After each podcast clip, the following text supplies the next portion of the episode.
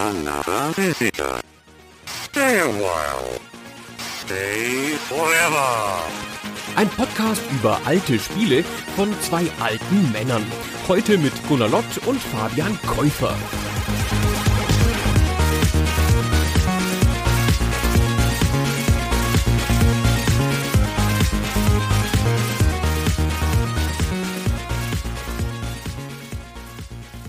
Hallo Gunnar.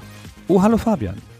Gunnar, ich habe eine Frage. Als du 18 Jahre alt warst, wann musstest du damals zu Hause sein? An Wochenenden oder an Wochentagen? Generell, stell dir ein Szenario vor, in dem das keinen Unterschied macht.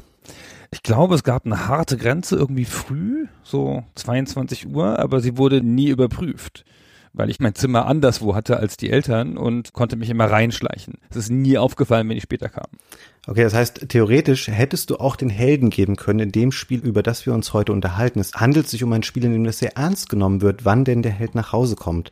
Und das ist, glaube ich, was, was sehr wenige Spiele haben. Welches Spiel könnte das denn sein?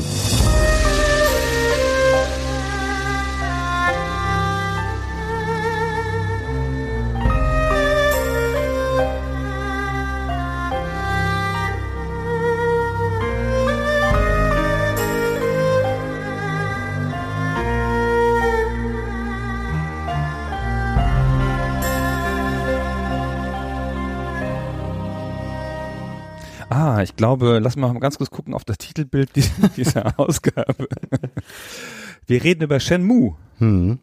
Einen japanischen Klassiker von Sega, wo wir gleich schon sehen durch dieses Kuriosum, was wir jetzt beschrieben haben, wie ernst es diesem Spiel ist, so reale Lebensumstände abzubilden oder das auch sehr ernst zu nehmen, wie spät es denn gerade ist und solche Geschichten, ist ein ganz bemerkenswertes Spiel, wo ich mich schon schwer getan habe, genau in einem Wort oder in einem klassischen Genre zu klassifizieren, was es eigentlich für ein Spiel ist. Was würdest du sagen, Gunnar, war oder ist Shenmue für ein Spiel?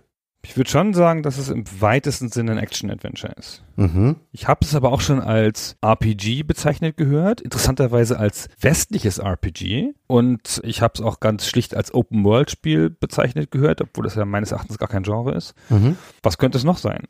Also was man halt häufig auch hört und wo ich es auch ein bisschen wiederfinde, ist durchaus auch Lebenssimulation, was glaube ich damals noch gar nicht so unbedingt gebräuchlich war. Aber das finde ich passt ganz gut. Es passt eher für mich noch als RPG, weil so ein klassisches Auflevel-System oder auch Equipment oder sowas in der Art findet sich bei Shenmue ja jetzt gar nicht. Also du lernst zwar später noch ein bisschen neue Aktionen dazu, aber so viel mehr Rollenspiel sehe ich da eigentlich gar nicht. Wo siehst denn du da noch Rollenspiel drin? Nee, finde ich auch nicht. Wird manchmal so klassifiziert, ist aber meines Erachtens gar kein Rollenspiel. Ich würde es voll in der Action-Adventure-Geschichte sehen, ist halt nur eine besondere Art von Action-Adventure. Hm. Man könnte sogar sagen, es ist ein Walking Simulator früher, mit ein bisschen mehr Action. Oh, das habe ich heute auch überlegt, ob das ein zutreffender Begriff ist, aber ich finde, Walking Simulator ist natürlich gleich auch ein sehr, ein Spiel in eine bestimmte Richtung schiebender Begriff. Ich weiß nicht, ob das dem gerecht wird oder ob das auch der Definition dessen gerecht wird, was der kreative Vater des Spiels eigentlich machen wollte. Es ist nämlich Yu Suzuki von Sega, damals Chef der AM2-Abteilung bei Sega, das war eine interne Division und Yu Suzuki zum Zeitpunkt, als Shenmue gemacht wurde, das ist 1999 rausgekommen für die Dreamcast, schon hoch dekoriert bei Sega. Der hat Hang-On gemacht, der hat Space Harrier gemacht, der war bei Virtua Fighter beteiligt, bei Virtua Racing und echt schon so ein alter Hase zu der Zeit und der wollte jetzt mit diesem Spiel so ein bisschen sein, sein Meisterwerk schaffen. Das Spiel machen, auf das alle Welt schaut und mit dem er alle Welt beeindrucken kann. Und ja, ob ihm das gelungen ist, das wollen wir jetzt so ein bisschen erörtern. Wie beginnt denn das Spiel, Gunnar? Was ist denn die Prämisse und das Setting? Die Prämisse des Spiels ist, dass aus irgendwelchen Gründen der Held Ryu nach Hause kommt, Mhm. in das Dorf seiner Eltern und da den Berg hochläuft zum Elternhaus. Mit übrigens, ich kann das nicht unerwähnt lassen, mit so ganz scheußlichen Tappgeräuschen. also in ganz vielen Spielen sind die Geräusche, die die Charaktere beim Gehen machen, schlimm. Mhm. Und hier ist es auch so. Aber egal, lass mal, lass mal kurz unerwähnt. Also er tappt da laut hoch und kommt an seinem Elternhaus an. Das ist ein richtiges Anwesen, da gibt es auch Bedienstete und so, ist offenkundig jetzt nichts Geringes. Und schon beim Reinkommen fällt ihm auf, dass das Schild zerstört ist. Das Eingangsschild, wo der, ich glaube, der Name seines Vaters draufsteht. Mhm. Ich weiß gar nicht, was da normalerweise draufsteht. Das kann man ja nicht lesen, das ist ja japanische Schriftzeichen. Und kommt dann halt an und findet dann auch gleich die Dienerin Ine-san. Genau. Und die ist angegriffen worden, verletzt worden, es sind Fremde im Haus. Irgendwas ist mit seinem Vater Vater, irgendwas passiert hier. So, Mhm. Dann geht er sehr vorsichtig, wie man das selber machen würde, finde ich, ganz realistisch, geht er sehr vorsichtig über dieses Anwesen, um zu gucken, was da ist.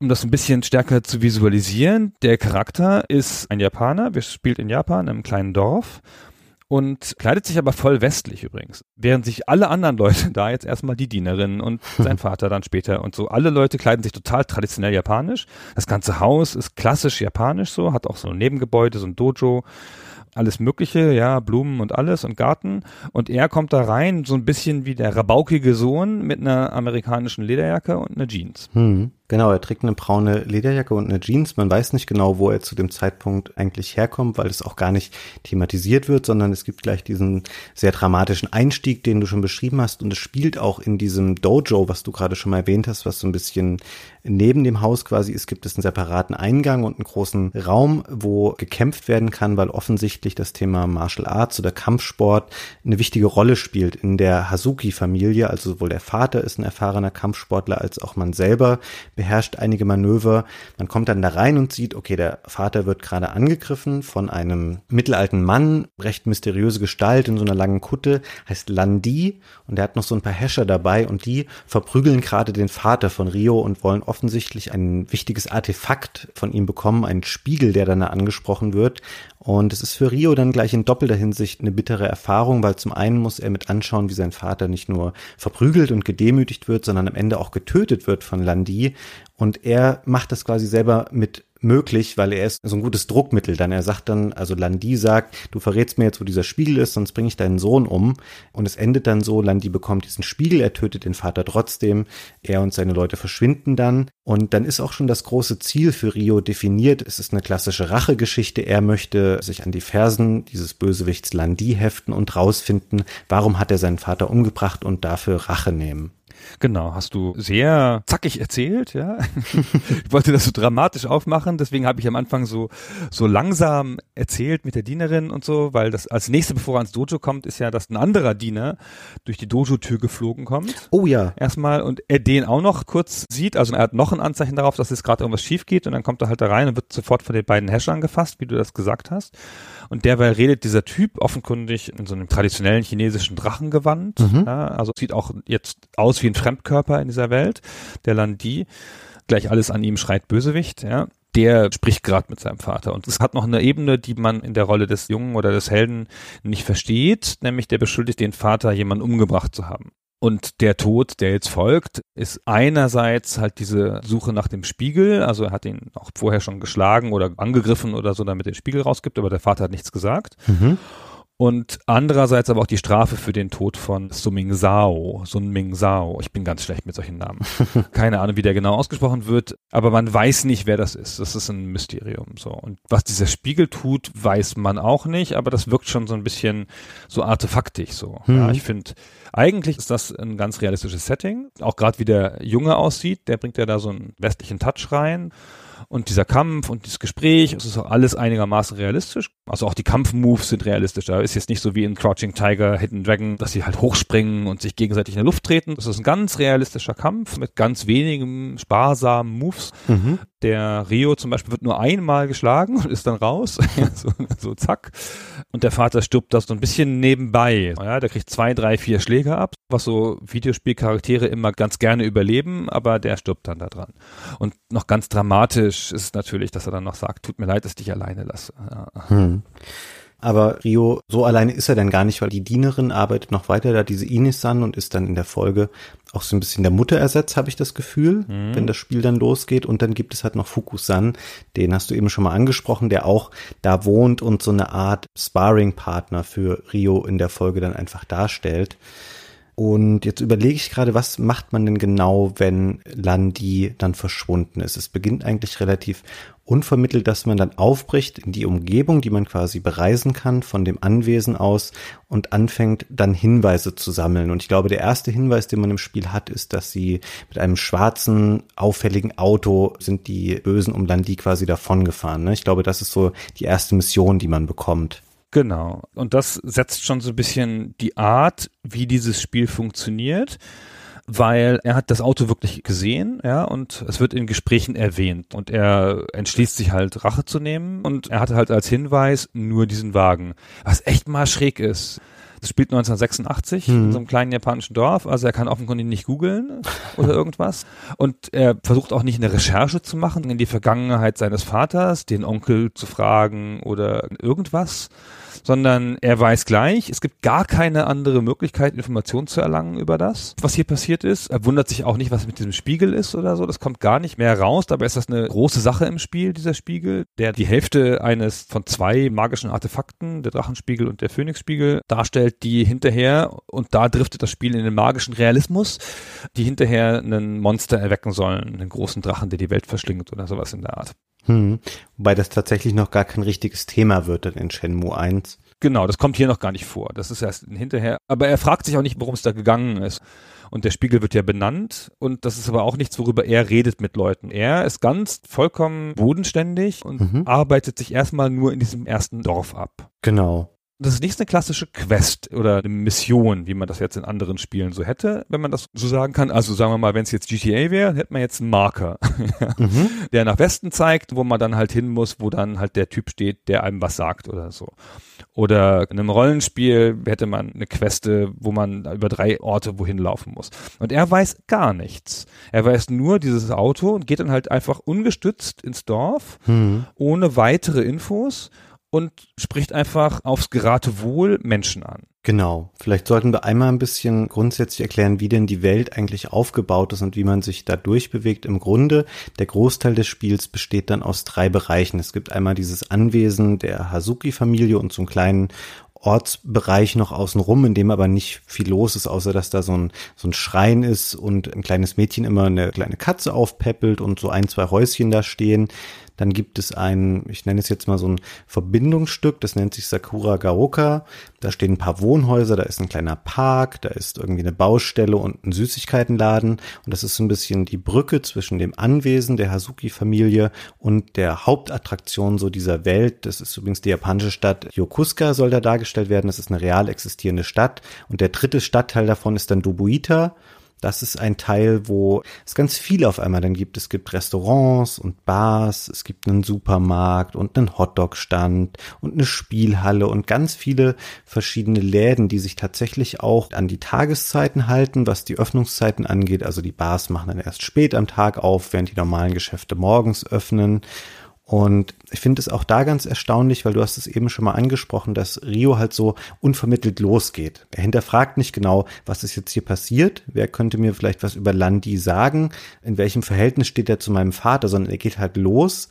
Und ich finde, das wäre eine nachvollziehbare Reaktion, wenn Shenmue jetzt sowas wäre wie 24, sowas wie alles spielt jetzt an einem Tag und passiert direkt in Echtzeit. Tatsächlich ist Shenmue aber ein Spiel, es beginnt Ende November 1986 und dann erlebt man einfach eine Vielzahl an aufeinanderfolgenden Tagen. Das geht dann bis in den Dezember rein. Wenn man sich viel Zeit lässt, wird es irgendwann auch noch Januar. Und trotzdem agiert er auf so eine eigentlich recht, ich will jetzt nicht sagen unreflektierte Art und Weise, aber er hangelt sich einfach so von Gespräch zu Gespräch und von Hinweis zu Hinweis, die er halt finden kann, weil du hast es eben schon mal beschrieben, er geht dann halt los und er quatscht halt einfach alle Leute an, die er irgendwie treffen kann und versucht so Hinweise zu bekommen, die ihm dann weiterhelfen und ihm quasi den nächsten Schritt eröffnen oder den nächsten Triggerpunkt ermöglichen, den er dann in dem Gespräch aufdecken kann. Und zwischendurch schreibt er das alles auf in so einem Notizbuch, was er hat. Das ist am ehesten das, was vielleicht so einem Quest-Log in einem Spiel entsprechen würde. Aber wie du schon sagtest, es gibt eigentlich keine verschiedenen Quests, sondern es bleibt immer nur dieses übergeordnete Ziel, Landi finden und Rache nehmen für den Tod des Vaters. Ja, es ist so ein bisschen so, er agiert irgendwie wie jemand agiert, der halt 18 ist und keine Ahnung von der Welt hat, finde ich. Ja, das stimmt. Ja. Also es stört mich ein bisschen, dass er so naiv ist und dass das Spiel so ein bisschen wenig Zug hat, so im Sinne von jetzt hier mal die Geschichte vorantreiben und wie machen wir das denn jetzt und was sind die Gameplay-Elemente, um jetzt hier detektivisch das aufzuarbeiten oder sonst irgendwas, sondern er geht halt so relativ naiv durch die Welt, so ein bisschen auch mit seinen eigenen Problemen, was, mache ich denn jetzt und so und findet immer Mentoren. Insofern hat das so Elemente von einer Heldenreise. Mhm. Am Anfang das tragische Element, der Held noch jung und unerfahren, findet Leute, die ihm in verschiedenen Bereichen was beibringen und er wird auch immer besserer Kämpfer, das ist ein großer Teil des Spiels. Er ist ja Martial Artist und es gibt eine Reihe von Kämpfen im Spiel, also Konflikte, die über Kämpfe gelöst werden und da wird er auch immer besser, ja. Im allerersten Kampf, den man halt noch nicht steuert, gegen diesen Landi hat er einen Schlag gereicht und später Mhm. kämpft er auch mal gegen viele Leute. Wird auch immer selbstbewusster dahingehend. Genau, es gibt, vielleicht sollte man das einmal kurz auch nochmal erläutern. Du hast verschiedene Spielebenen, auf denen das Spiel dann stattfindet. Du hast einmal dieses, ich laufe durch die verschiedenen Stadtteile von Yokusuka und spreche mit Leuten und hoffe, dass ich irgendwann dann auch mal den richtigen anspreche, was im Idealfall natürlich nicht zufällig passiert, sondern ich weiß dann schon, dass mir jemand gesagt hat, hey, frag doch mal den Typen von dem Fischladen. Ich glaube, der hat irgendwie zum Beispiel jetzt ein schwarzes Auto gesehen. Und sprichst du mit dem und der sagt dir dann was, was dir wieder einen anderen Hinweis gibt, um jemand anderen anzusprechen. Das selbst wäre allerdings ein Adventure. Dann wäre es ein klassisches Spiel, ich laufe rum, ich quatsch mit Leuten, ich sammle hier und da, es kommt relativ selten vor, auch vielleicht mal ein Item ein, weil man kann, das sicherlich ein Novum zu der Zeit, man läuft ja durch eine 3D-Welt, die aber schon so detailliert ist, dass man auch aus dieser normalen Third-Person-Ansicht, die es gibt, in eine Art Zoom schalten kann und du kannst innerhalb von Räumen oder von Läden, wo du bist, Sachen genauer untersuchen und zum Beispiel Schubladen aufmachen und Sachen da rausnehmen. Das alles bleibt aber sehr rudimentär. Also es gibt sehr wenige Sachen, die man aufnehmen kann und mit denen man dann auch wieder interagieren kann. Trotzdem natürlich zu der Zeit sehr erstaunlich. Und dieses ganze Adventure-Element wird noch bereichert durch das, was du eben schon mal besprochen hast. Es gibt dann immer strikt getrennt von dieser Adventure-Ebene Kämpfe. Zum Beispiel, wenn du irgendwie eine Bande triffst, die mit Landie in irgendeiner Form zusammenhängt, die stellen dich dann in so einem Hinterhof und dann kommt es zu einem Kampf, in dem du dann wie in so einer Art Beat'em Up halt irgendwie schlagen und treten und werfen und blocken kannst und musst dann da irgendwie so eine Gruppe an Leuten besiegen. Ich finde, das sieht ganz cool aus, es funktioniert aber nur so leidlich gut, weil das ganze Spiel auf allen Ebenen, auf denen es stattfindet, ein bisschen das Problem hat, dass es zwar eine 3D-Welt macht, es hat aber noch keinen Plan davon, wie man sich gut in so einer 3D-Welt bewegt, sondern es hat eine digitale Steuerung auf dem Dreamcast. Das heißt, du steuerst ihn mit dem Digipad und man bleibt sehr oft hängen und man kann sich sehr undynamisch nur bewegen. Es ist so ein bisschen wie die ersten Resident Evil Spiele von der Steuerung her und das hatte ich auch ganz offen besser in Erinnerung. Ich habe das damals zwar nicht durchgespielt, aber schon gespielt. Ich habe mich wahnsinnig oft über die Steuerung geärgert jetzt. Hm. Ja, das ist so, das fällt jetzt sehr deutlich auf. Da fällt es fast am deutlichsten auf, wie das Spiel gealtert ist, bei der grundlegenden Mechanik. Man kann das ja jetzt nochmal ganz gut widerspielen, wurde ja ein Remake veröffentlicht, auch mit allerlei Komfortfunktionen und besserer Grafik und so, also zuschaltbaren Effekten. Aber grafisch ist das gar nicht schlimm gealtert. Also klar, es ist ein 3D-Spiel und ist alles grob polygonig und so, aber ich finde, es sieht weiterhin ganz nett aus. Ich habe mich in der Welt umtun können, ohne mich irgendwie komisch zu fühlen. Aber das Bewegen ist schwierig. Hm. Es ist sicherlich auf spielerischer Ebene schlechter gealtert als technisch, wie du es schon gesagt hast. Was ich erstaunlich gut finde, ist die Darstellung der Charaktere. Also du hast ja neben dem Rio und den anderen, die wir genannt haben, sicherlich noch ein paar Dutzend Figuren, die in diesen Läden arbeiten, bei denen du auch das Gefühl hast, okay, die laufen auf den Straßen rum und gehen zu ihrer Arbeit oder machen dies und machen das auf eine nachvollziehbare Art und Weise.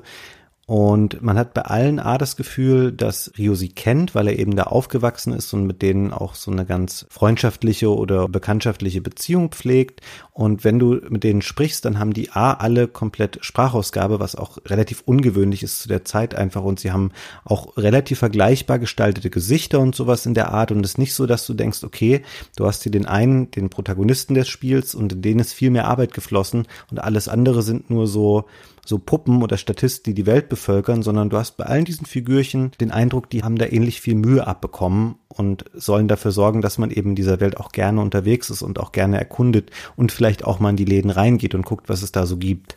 Es nimmt sein Inventar, auch sein menschliches Inventar dieses Dorfes sehr ernst, so wie es auch andere Sachen sehr, sehr ernst nimmt möchte aber ganz kurz einen Mini-Exkurs machen. Mhm. Was sind denn das für Leute in dem Dorf? Jetzt mal ehrlich. Da ist gerade der Typ, der offenkundig der reiche Martial Artist da auf dem Berg, der ist gerade angegriffen und getötet worden. Hm. Ja? Und jetzt läuft dessen Sohn durch die Stadt, offenkundig, der Trauma, posttraumatische Belastungsstörung, fragt nach einem schwarzen Auto und alle so, ja, schwarze Autos, keine Ahnung, frag doch mal den. ja, ich weiß nicht. Mhm. Ja, nee, ich habe jetzt keine Zeit mit dir zu reden.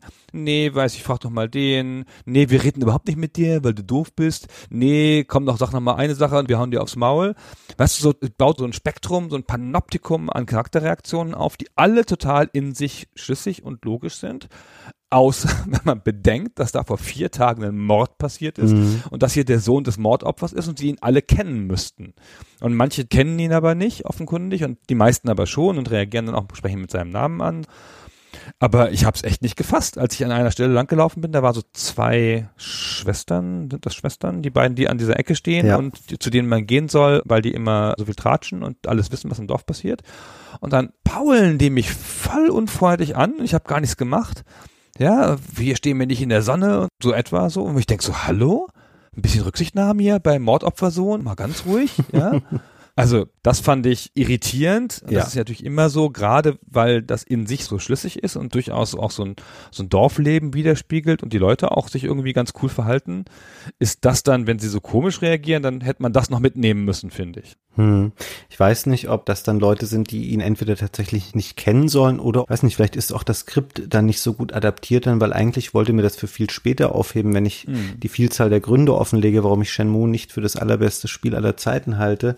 Aber das Spiel ist natürlich auch wahnsinnig schlecht vertont und viele Dialoge irritieren auch schon deshalb, weil die Sprecher einfach ganz oft Sachen seltsam betonen oder weil du das Gefühl hast, da reden gerade zwei Personen miteinander, die komplett aneinander vorbeireden.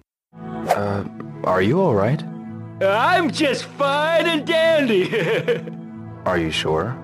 I'm okay. Are you alright, son? Who, me? What? Something worrying you? Uh, I'm looking for someone. Daytime's the time to look for people. Ain't no one around at night. You know, that's a good point. Yep.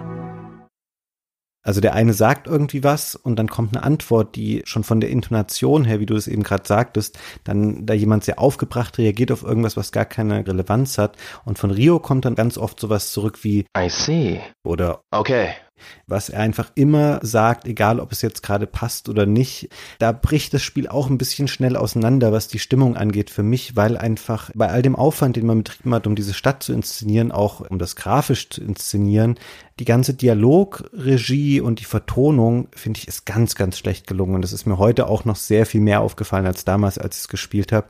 Also das entspricht keinem Standard mehr, den man heute in irgendeiner Form noch anbieten könnte. Nee, ist auch schlecht geschrieben oder schlecht übersetzt oder sowas, ja. Das, was man im Englischen so nachvollziehen kann, was die sagen, das passt alles nicht. Ich, es ist gerade am Anfang ganz deutlich, finde ich, weil du triffst dieses kleine Mädchen. Das ist ein ganz toller Moment, einer mhm. der stärksten in der ersten Spielstunde, würde ich sagen. Das kleine Mädchen hat eine Katze ja. gefunden, weil die Katzenmutter wurde überfahren, ausgerechnet von dem schwarzen Auto. Oh ja. Also wieder ein Hinweis. Und das kleine Mädchen hält jetzt die Katze in so einem Karton, das kleine Tier, keine Ahnung, ein paar Wochen alt und so. Und es darf sie nicht mit nach Hause nehmen, weil die eigene Mutter das verbietet. Völlig nachvollziehbare Situation. Mhm. Greift einem sofort ans Herz. Das Mädchen ist auch total niedlich. Ja, ich habe eine Tochter und Katzen. Mich hat das sofort abgeholt. Und Rio nimmt das auch ganz verständnisvoll und spricht dann ganz gut mit ihr und so. Und irgendwie ist das die Freunde unter das Dorf oder so versorgen jetzt diese Katze, dem immer mal jemand dahin kommt und da ein bisschen mithilft und so. Und ich finde das kleine Mädchen sagt ganz logische Sachen, mhm. wie kleine Mädchen sprechen. Ja. Die Sätze sind nicht übertrieben, sie sagt so ganz typische Sachen. Jetzt will ich aber die Mutter der Katze sein. So ist genau so ein Satz, wie meine Tochter ihn vor fünf, sechs Jahren hätte sagen können. und ganz gut beobachtet finde ich, wie das Kind agiert, wie das Kind auch eine Abgrenzung macht zu der Erwachsenenwelt und dass es jetzt die Katze beschützen muss und so. Gut wie Rio auf sie eingeht. Der Rio findet dann irgendwie ein bisschen Essen da an diesem Schrein, wo irgendjemand irgendwie Tofu hingelegt hat, Fischtofu und gibt das der Katze. Aber die Vertonung dieses kleinen Mädchens ist ein Albtraum. Dude, do you think the kitty going to get all better? I'm sure she's going to be fine. I think so too. Have you named her yet? Not yet. Dude, do you have any ideas?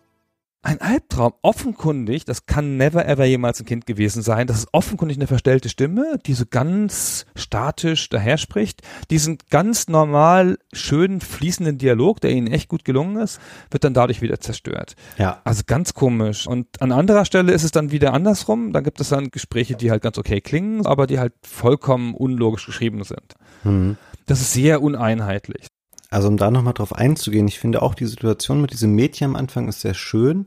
Ich glaube, man hat da auch wieder ein bisschen den Kontrast zwischen, das ist eine Stelle, wo das Spiel weiß, okay, der Spieler kommt hier lang und es wird, glaube ich, auch automatisch durch das Spiel eingeleitet, diese Cutscene Ja. und diese Konfrontation. Da können wir viel Mühe rein investieren, was zu schreiben.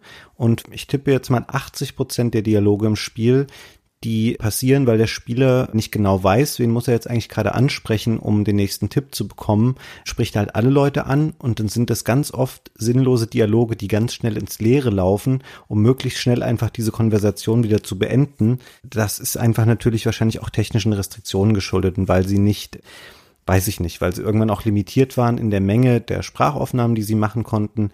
Ich habe auch wirklich überlegt, warum ist dieses Spiel in der englischen Version so schlecht vertont. Vielleicht lag es auch daran, das Spiel war so einfach schon wahnsinnig teuer. Also Suzuki hat mal gesagt, Anfang der 2010er, das Spiel hätte knapp 50 Millionen Dollar verschlungen an Entwicklungs- und Marketingkosten.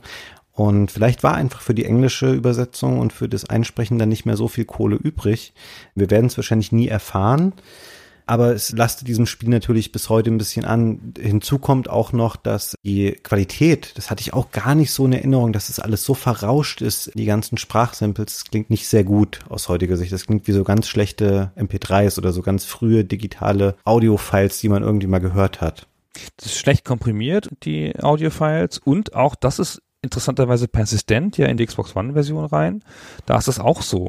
Das kann ja nicht die Originalaufnahmen gewesen sein, oder? Na, es gibt wahrscheinlich einfach keine besseren Aufnahmen Ja. davon mehr. Die Ja. werden wahrscheinlich nur noch so existiert haben. Ja, und das ist schon ganz schön komisch so. Also das ist ja ein technisch beeindruckendes Spiel. Mhm. Ja, ähm, kommen wir gleich noch mal ein bisschen genauer zu, warum das Spiel ja so einen, überhaupt einen historischen Stellenwert hat. Wir fangen ja jetzt schon ein bisschen an mit relativ kleinlicher Kritik an kleinlichen technischen Problemen so. Aber das ist ein Spiel, das technisch so großartig ist an anderer Stelle, ja, dann bei diesen kleinen Sachen da nicht mitziehen kann. Und das ist wahrscheinlich mal wieder ein typischer Fall von Development Hell, ja, Mhm. also dass halt eine Entwicklung schiefgegangen ist, die ganz anders begonnen hat. Wir hatten das vorher ein bisschen angedeutet, die Meriten von Herrn Suzuki. Der hat ja Virtua Fighter gemacht und tatsächlich hat dieses Spiel angefangen als Saturn-Spiel, also Mhm. Sega Saturn-Spiel unter dem Rubrum, das ist das Virtua Fighter Rollenspiel. Ja. Projekt Guppy, lustigerweise. Und so haben sie halt angefangen. Sie wollten halt mit der Technologie von Virtua Fighter, also ein Martial Arts Rollenspiel machen, mit freier Bewegung durch die Welt und so, aber halt auch mit so Kämpfen wie in Virtua Fighter. Und auf dem Qualitätslevel auch, auf dem Virtua Fighter zu der Zeit war. Das war ja immer ein Spiel, das immer super aussah. Mhm. Und es war ja ein ruhmreiches Studio, du hast ja ganze Spiele schon aufgezählt, ja, Space Harrier und alles mögliche. Und so haben die angefangen und dann haben die sich sofort, wie das Entwickler immer so machen, auf der ganzen Welt sofort übernommen. Ja, das Spiel ist zu groß geworden, war überhaupt nicht möglich, das auf dem Saturn überhaupt nur abzubilden. Das Projekt wurde rübergeschleppt auf die Dreamcast. Die Technologie hat's dann wieder gerettet, so, huch, ach guck ja, jetzt läuft's. Ist das nicht schön? Und haben dann das darüber portiert und mussten dann aber auch noch das Spiel in mehrere Teile schneiden, weil es zu groß geworden ist. Mhm. Das Spiel spielt jetzt fast zur Gänze in Japan und hat aber eigentlich Anteile, die nach China gehen sollten, die auch schon fertig waren, die dann Eingang in Teil 2 gefunden haben.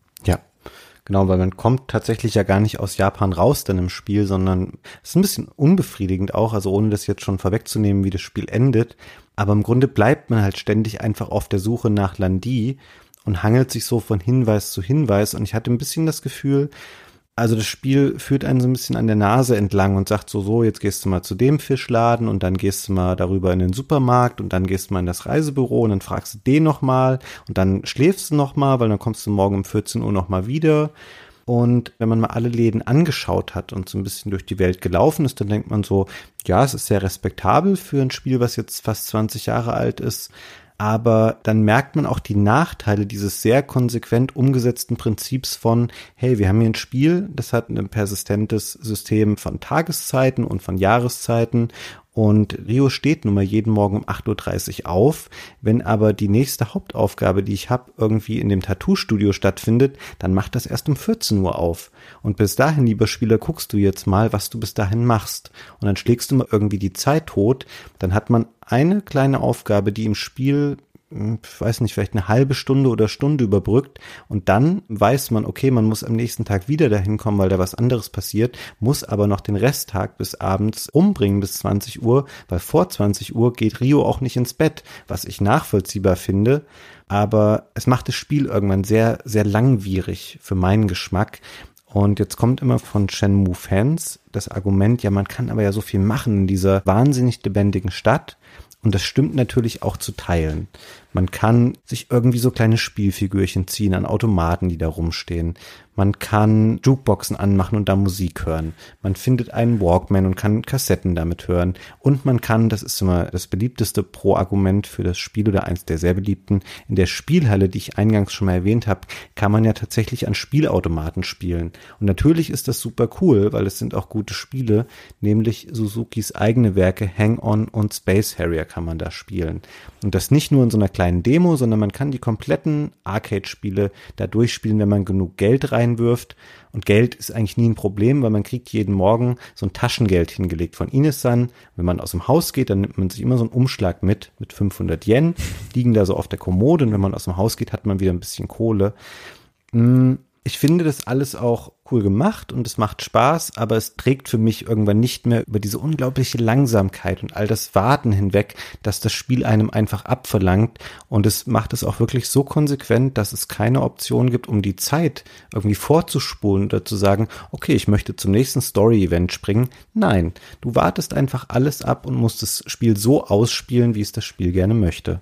Ja, das ist aus heutiger Sicht schwer irritierend und wurde auch im zweiten Teil ja korrigiert mit dem Zeitspringen. Mhm. Aber es ist ja offenkundig Absicht. Was immer gerne gesagt wird an dieser Stelle ist, das ist ein Open-World-Spiel, weil du kannst diese Aufgaben in beliebiger Reihenfolge erledigen. Du musst im Wesentlichen ja nur diese Hinweise sammeln. So richtige Quests und Aufgaben gibt's ja nicht. Und du kannst ja tatsächlich zumindest erstmal das erste Dorf frei bereisen und auch alles anfassen und alles angucken und mit allen Leuten sprechen. Ist das ein Open-World-Spiel? Ja, du kannst dich natürlich in der Welt frei bewegen.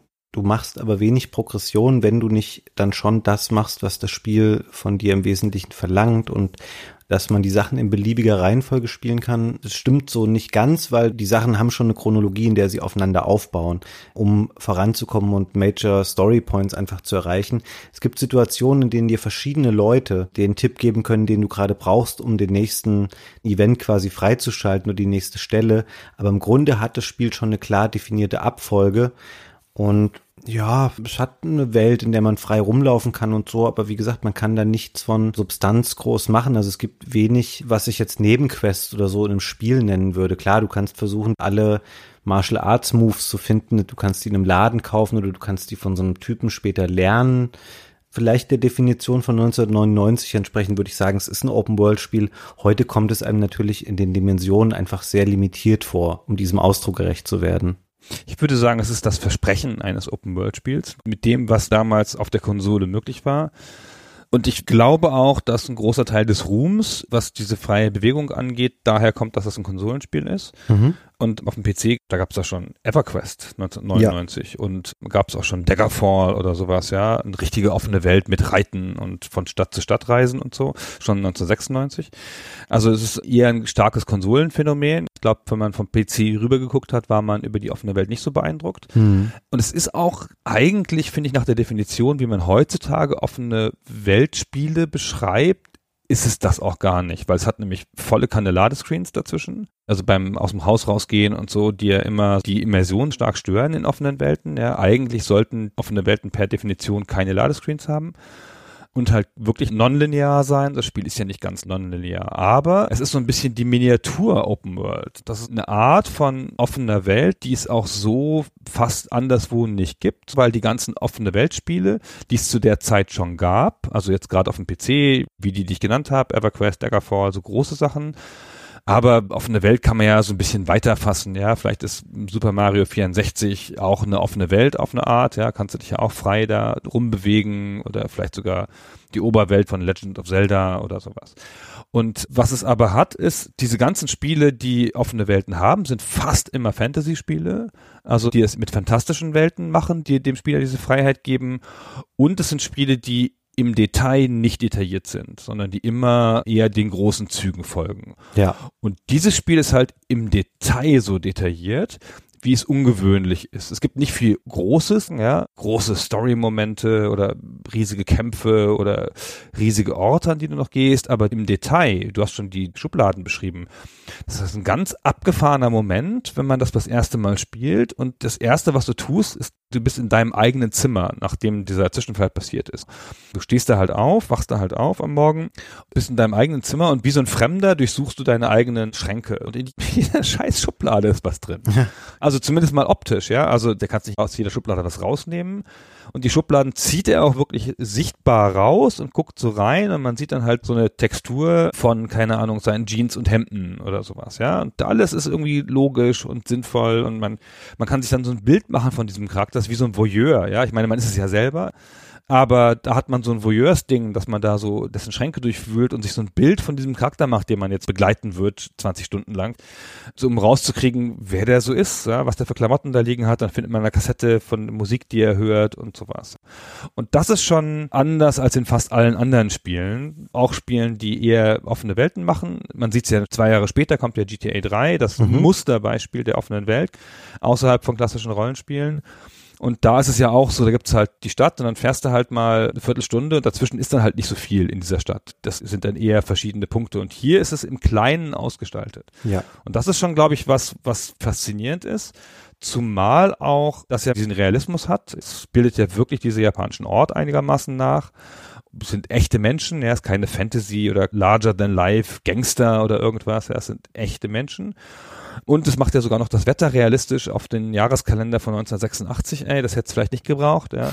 Aber es gibt sich da unglaublich viel Mühe, das im Kleinen zu tun. Und alles, was es tut, ist klein. Ja. Ja, die Katze, die kleinen Gespräche. Er sucht ein schwarzes Auto. Das ist ja wohl die kleinste Aufgabe, die Stimmt. jemals so ein Held hatte. Ja, sowas so. Ich muss die Welt retten. Und ich, ich suche ein schwarzes Auto. Und was du so ein bisschen gemeint hast vorhin mit den Sachen, die man tun kann und die aber gar nichts bringen, ist, wenn man sich ein modernes offene Weltspiel anguckt, wie Assassin's Creed, das ja nur aus Systemen besteht. Ja, da hast du da ein System, wo du was bauen kannst und da ein System, wo du klettern kannst und da ein System, wo du räubern kannst und da ein System, wo du reden kannst. Und die Systeme zahlen aber alle auf so ein generelles Gameplay ein. Zumindest mal, dass du damit Geld kriegst zum Beispiel oder Progress machst. Und hier gibt es wirklich Sachen, also Minisysteme im Spiel, die gar keine Funktion haben. Ja. Also dieses Katzending da, das ist eher so ein Story-Moment. Da kannst du immer wieder täglich hingehen, die Katze neu füttern. Das hat keine Funktion fürs Spiel.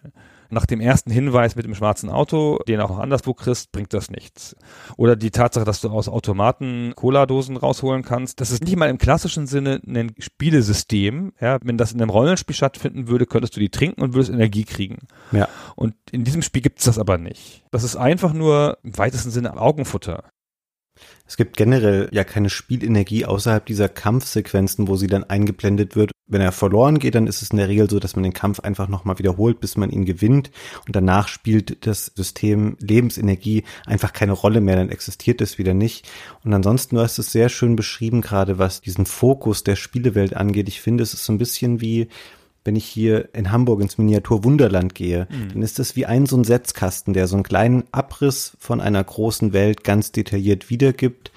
Und du hast auch was ganz Wichtiges gesagt mit den Systemen, die alle keine Relevanz klingt jetzt so negativ, aber keinen Effekt wirklich haben, wie zum Beispiel, dass man dieses Kätzchen aufpäppeln kann und auch die Schubladen in Rios Zimmer, die du beschrieben hast. Ich habe die, glaube ich, erst nach einer Ingame-Woche oder so habe ich das entdeckt und habe es angefangen, die aufzumachen und da reinzugucken, weil mir eben ein Spiel ein bisschen langweilig war und habe dann gesehen, ach guck mal, wie nett, da liegt ein Foto drin oder da liegt dies und das drin oder im Wohnzimmer steht im Schrankensäger Saturn, was übrigens nicht sehr sinnvoll ist, weil er erst ganz viele Jahre später rauskam, aber Natürlich ist das cool und ich habe das vorhin natürlich auch alles ein bisschen negativ gesagt, weil ich persönlich kann einfach solchen Sachen jetzt nicht so viel abgewinnen, die so einen rein optionalen Charakter haben, aber das Spiel hat einfach seine Freude daran, so detailliert und so im Kleinen und auch so, so unspektakulär oft, trotz all der Grafikpracht, die man da versucht hat hinzustellen und trotz der schönen Texturen und der schönen Gesichter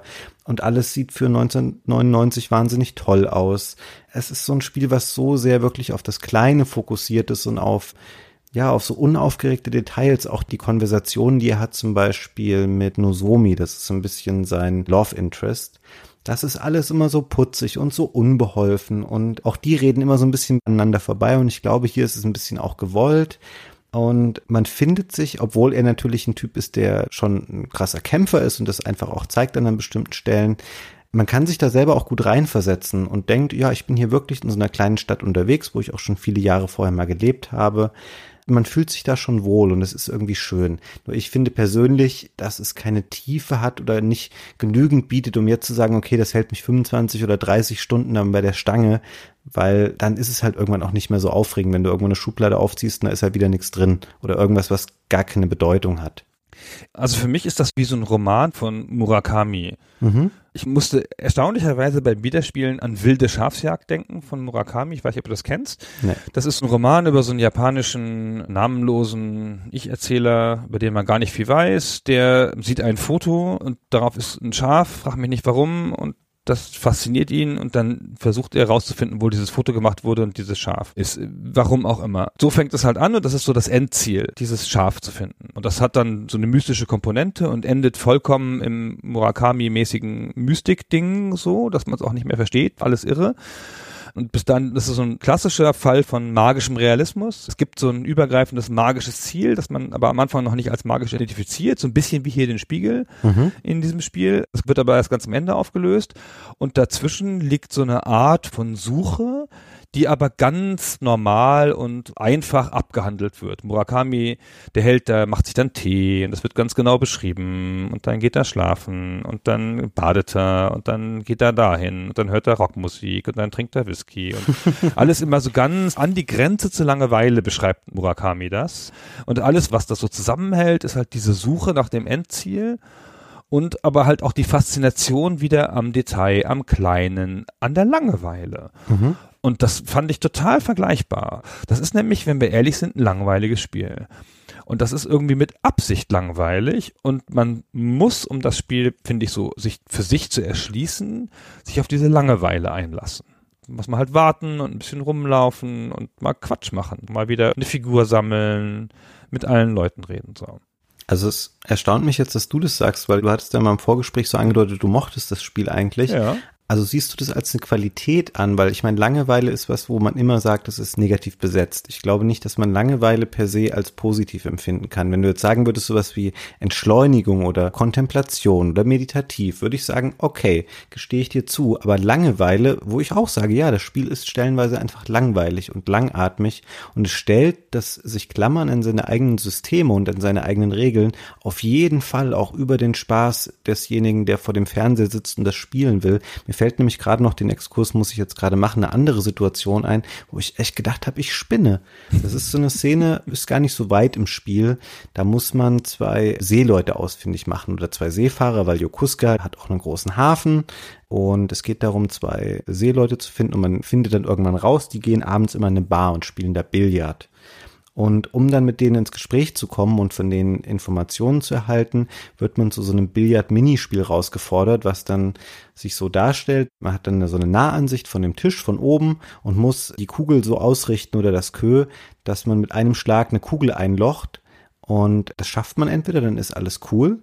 Oder wenn man es nicht schafft, dann wird man kurz ausgelacht, muss denen den Drink bezahlen, geht aus der Bar und dann wartet man halt bis zum nächsten Abend, um das Gleiche nochmal zu wiederholen, was halt hier auch wieder bedeutet, okay, ich gehe nach Hause, weil du kannst auch nicht sagen, ich möchte jetzt mich teleportieren nach Hause, das passiert erst um 23.30 sondern du latscht alles wieder zurück, du gehst ins Bett, du bringst den ganzen Tag wieder irgendwie rum, gehst dann wieder in diese Bar und hoffst, dass du beim nächsten Mal einfach das schaffst, diese Kugel einzulochen und da muss ich fast den Hut ziehen, wie konsequent man sagt, okay, mir ist es wichtiger zu sagen, du hast diese Chance für heute gehabt, die spielen jetzt nicht nochmal mit dir, du kommst morgen nochmal wieder, Also man nimmt es so locker einfach in Kauf zu sagen, okay, hier werden Spieler potenziell frustriert oder gelangweilt.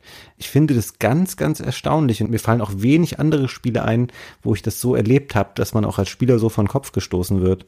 Ich glaube, das Spiel will das. Deswegen habe ich dieses längliche Beispiel mit dem Murakami-Roman erzählt. Der will ja auch langweilig sein, weil er damit was zeigen will so eine Normalität zeigen will. Und dieses Spiel versucht das ja auch. Das versucht so eine Normalität eines Dorfes zu zeigen. Mhm. Die sind auch alle so unaufgeregt, da wird nicht rumgeschossen und die Leute nehmen die Waffen in die Hand, weil die Indianer ums Dorf reiten oder irgendwas. Ja, das gibt's alles gar nicht. Und das ist schon eine Qualität auf seine Art. Dieses Bewegen durch diese Welt, die halt einerseits schön anzusehen ist und wo man auch einfach ein paar Mal so Sachen beobachten kann die so sehr starr diesen logischen Regeln folgt. Ich habe sogar gedacht, das ist irgendeine Art Metapher auf Japan an sich. Diese ganz starre Welt mit diesen Zeiten, wo du gar nichts anderes machen kannst. Das ist so eine Art Metapher ist. Das weiß ich überhaupt nicht. Das habe ich jetzt auch keine tolle Quelle für gefunden. Vielleicht hast du da eine Meinung zu. Ich habe gedacht, die Welt ist so starr, weil sie Japan repräsentiert. Im Detail in den 80ern ganz tief in diesem Realismus. Und er ist so ein bisschen das störende Element da drin mit seiner amerikanischen Jacke und seinem Problem, das alles aufscheucht. Und vielleicht ist das so eine Art Metapher auf die Westernisierung von Japan, aber mal ist es vielleicht auch ein bisschen zu viel verlangt. Ähm, also ja, wenn du jetzt so fragst, ich habe eine Meinung dazu. Es ist eine interessante Theorie. Ich finde aber, für mich persönlich ist sie jetzt nicht so zutreffend, weil ich wäre auch noch selber darauf gekommen, was ist eigentlich Rio für eine Art von Charakter. Er hat so spiky Hair, also so ein bisschen stachelige Frisur. Er hat immer so ein Pflaster im Gesicht. Das heißt, es gibt ihm so ein bisschen einen verwegenen Look. Und er hat eben immer diese Blue Jeans an, die Lederjacke. Aber ansonsten ist er doch auch ein total kreuzbiederer Typ. Ich meine, er ist 18 Jahre alt, er ist so ein spätpubertärer Teenager, der sich gerne prügelt, aber er ist auch zu allen Leuten super nett. Mhm. Er ist super unbeholfen in der Konversation, er sagt nie ein böses Wort, außer zu Leuten, die ihn vielleicht irgendwie verprügeln wollen. Er ist immer freundlich zu allen Leuten, die alt sind, die irgendwie Hilfe brauchen ich finde ihn geradezu so ein Prototyp von so einem Langweiler und ich finde, er ist für mich sehr japanisch, womit ich nicht sagen will, dass alle Japaner langweilig sind, aber er wirkt sehr konservativ und sehr wohlerzogen so in seiner Art. Also ich glaube nicht, dass er so ein rebellisches Element sein soll, weil dann würde er auf keinen Fall, das habe ich auch erst sehr spät verstanden, warum es immer so eine kurze Cutscene gibt, wenn er nach Hause kommt. Das bedeutet nämlich, wenn er unten von dem Flur in den Wohnraum geht, zieht er jedes Mal seine Schuhe aus. Ja. Und ich meine, was ist das für ein Typ? Stell dir das mal in einem GTA oder so vor, dass jemand, wenn er nach Hause kommt, immer seine Schuhe auszieht. Ich finde nicht, dass er das rebellische Element ist, er ist das störende Element, weil er ein Problem hat, das andere Leute nicht haben. Ah, okay, verdammt, ja, du hast natürlich recht. Also er und beziehungsweise sein Vater haben den Tod ins Dorf gebracht. Unabsichtlich, ja, durchs eigene Sterben. Die haben diesen irren Feind da, ja, den ja. Landi aufmerksam gemacht und ich hatte sogar hinterher den Eindruck, dass es vielleicht Absicht, dass keiner über den redet und dass es so schwierig ist, überhaupt jemand zu finden am Anfang, der über dieses Auto redet, ja. Du meinst über Voldemort quasi? Ja, so ein bisschen. Das ist so ein bisschen, wir wollen da nicht drüber reden. Es ist gar nichts passiert. Ja, okay, ein Auto, okay, es hat den einen Mann da umgefahren, der hat jetzt Rücken danach, ja. Aber das ist so alles, was sie zugeben in diesem ersten Dorf. Mehr ist da nicht passiert. Das war nur ein schwarzes Auto. Ja? Und dieser Mhm. Tod oder irgendwas und eine Invasion durch einen Mörder oder durch diese schwarzen Typen. Es hat auch nie jemand diese Typen in den schwarzen Anzügen gesehen, oder? Die haben alle immer nur das Auto gesehen. Und Ja. vielleicht will man dem nicht zu viel Raum geben, weil halt diese starre Gesellschaft das nicht so erlaubt. Er ist aber auch natürlich ein typischer Vertreter davon. Er ist nur vom Schicksal da reingedrängt. Ja, du hast recht. Ich habe das vielleicht bei dir vorhin falsch verstanden, weil das eher so das Westliche repräsentiert oder so. Das würde ich jetzt nicht sagen, aber dass er so ein Störfaktor in dieser Welt ist, das ist, glaube ich, definitiv so, weil das wird ihm später ja auch zum Verhängnis. Im letzten Spieldrittel ist ein super kurioser Abschnitt. Da hat er einen Job als Gabelstaplerfahrer und das geht Ah ja. ein paar Tage lang gut so oder auch nicht. Und dann wird er im Gespräch mit dem Vorarbeiter da zur Seite genommen. Der sagt dann so, ja, hier ist dein Lohn, aber übrigens, heute ist dein letzter Tag weil du machst mir hier zu viel Unruhe und du hast hier irgendwie zu viel Chaos reingebracht, wir wollen dich hier morgen nicht mehr sehen. Sagt das gar nicht böse, sondern sagt so, ja, das passt mit dir nicht, weil seitdem ist alles irgendwie durcheinander. Du brauchst morgen mal nicht mehr kommen. Also das stimmt schon. Er ist definitiv derjenige, der so raussticht und jetzt da alles durcheinander macht in so einer Welt, die sich wahrscheinlich eigentlich so arrangiert hat damit, dass es da eben irgendwie eine Motorrad-Rocker-Bande gibt, die Leute erpresst und pipapo. Das ist so ein in sich funktionierendes Ding. Und er ist derjenige, der jetzt alles versucht aufzubrechen und unbequeme Fragen stellt oder sich an Leute wendet oder Sachen beleuchtet, an die eigentlich keiner rangehen soll. Ja, aber auch nicht mal so, dass er das jetzt unbedingt will, sondern er will ja auch einfach nur der nette Typ sein, der die Schuhe auszieht abends und das Taschengeld am Morgen kriegt. Ja, er will das ja alles gar nicht. Er möchte aber auch wissen, was mit seinem Vater passiert ist. Genau, er kann das halt nicht anders, er ist halt getrieben. Ich finde aber, das ganze Kämpfen, das ist so ein Bruch in seinem Charakter. Sonst ist er ja total nett und Hm. gerade im Umgang mit dem anderen Geschlecht ja auch geradezu entzückend hilflos. Aber als er das erste Mal diese beiden Typen da trifft im Dorf, die ihn da dumm anmachen, Mhm. auch in der ersten Spielstunde, ganz früh irgendwo, die ihn da bedrohen sofort und ihn auch kennen, also sprechen ihn mit dem Nachnamen an. Und da nimmt er gar keine Gefangenen. Ja. Einen Spruch nimmt er noch hin und beim zweiten sagt er schon, jetzt gibt's aber Ärger. Und dann kommt ja auch gleich der erste Kampf des Spiels sozusagen. Ja, also das stimmt, da fällt er auf jeden Fall, oder fällt nicht aus der Rolle raus, aber in so Kampfsituationen, ja, da ist er relativ unnachgiebig oder lässt er sich auch wenig sagen.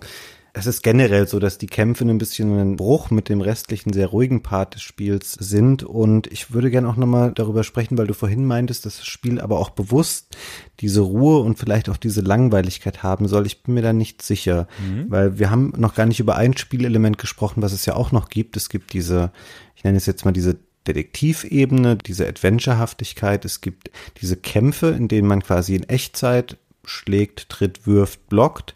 Und es gibt noch Quicktime-Events. Tada! Ja, die hier quasi in dem Spiel erfunden werden. Ich habe nochmal nachguckt, in der Anleitung steht Quicktime-Events. Das wurde dann später irgendwie im Verlauf der Videospielgeschichte zu Quicktime-Events gemacht.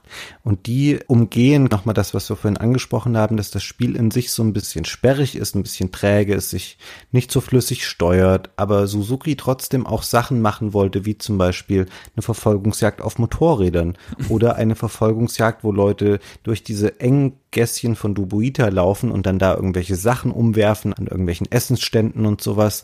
Und die Methode, die er dafür gefunden hat, um das umzusetzen, sind eben Quicktime-Events, also quasi von selbst ablaufende geskriptete Sequenzen, in denen man ab und an mal eine Richtung drückt oder einen Button drückt. Und ich glaube auch, dass diese Sequenzen im Grunde dafür da sind, um eben zu sagen, okay, guck mal, der Rest des Spiels ist sehr gemächlich, er ist sehr ruhig, er ist vielleicht auch ein bisschen langweilig. Hier ist jetzt mal ein bisschen geile Action, die schön aussieht.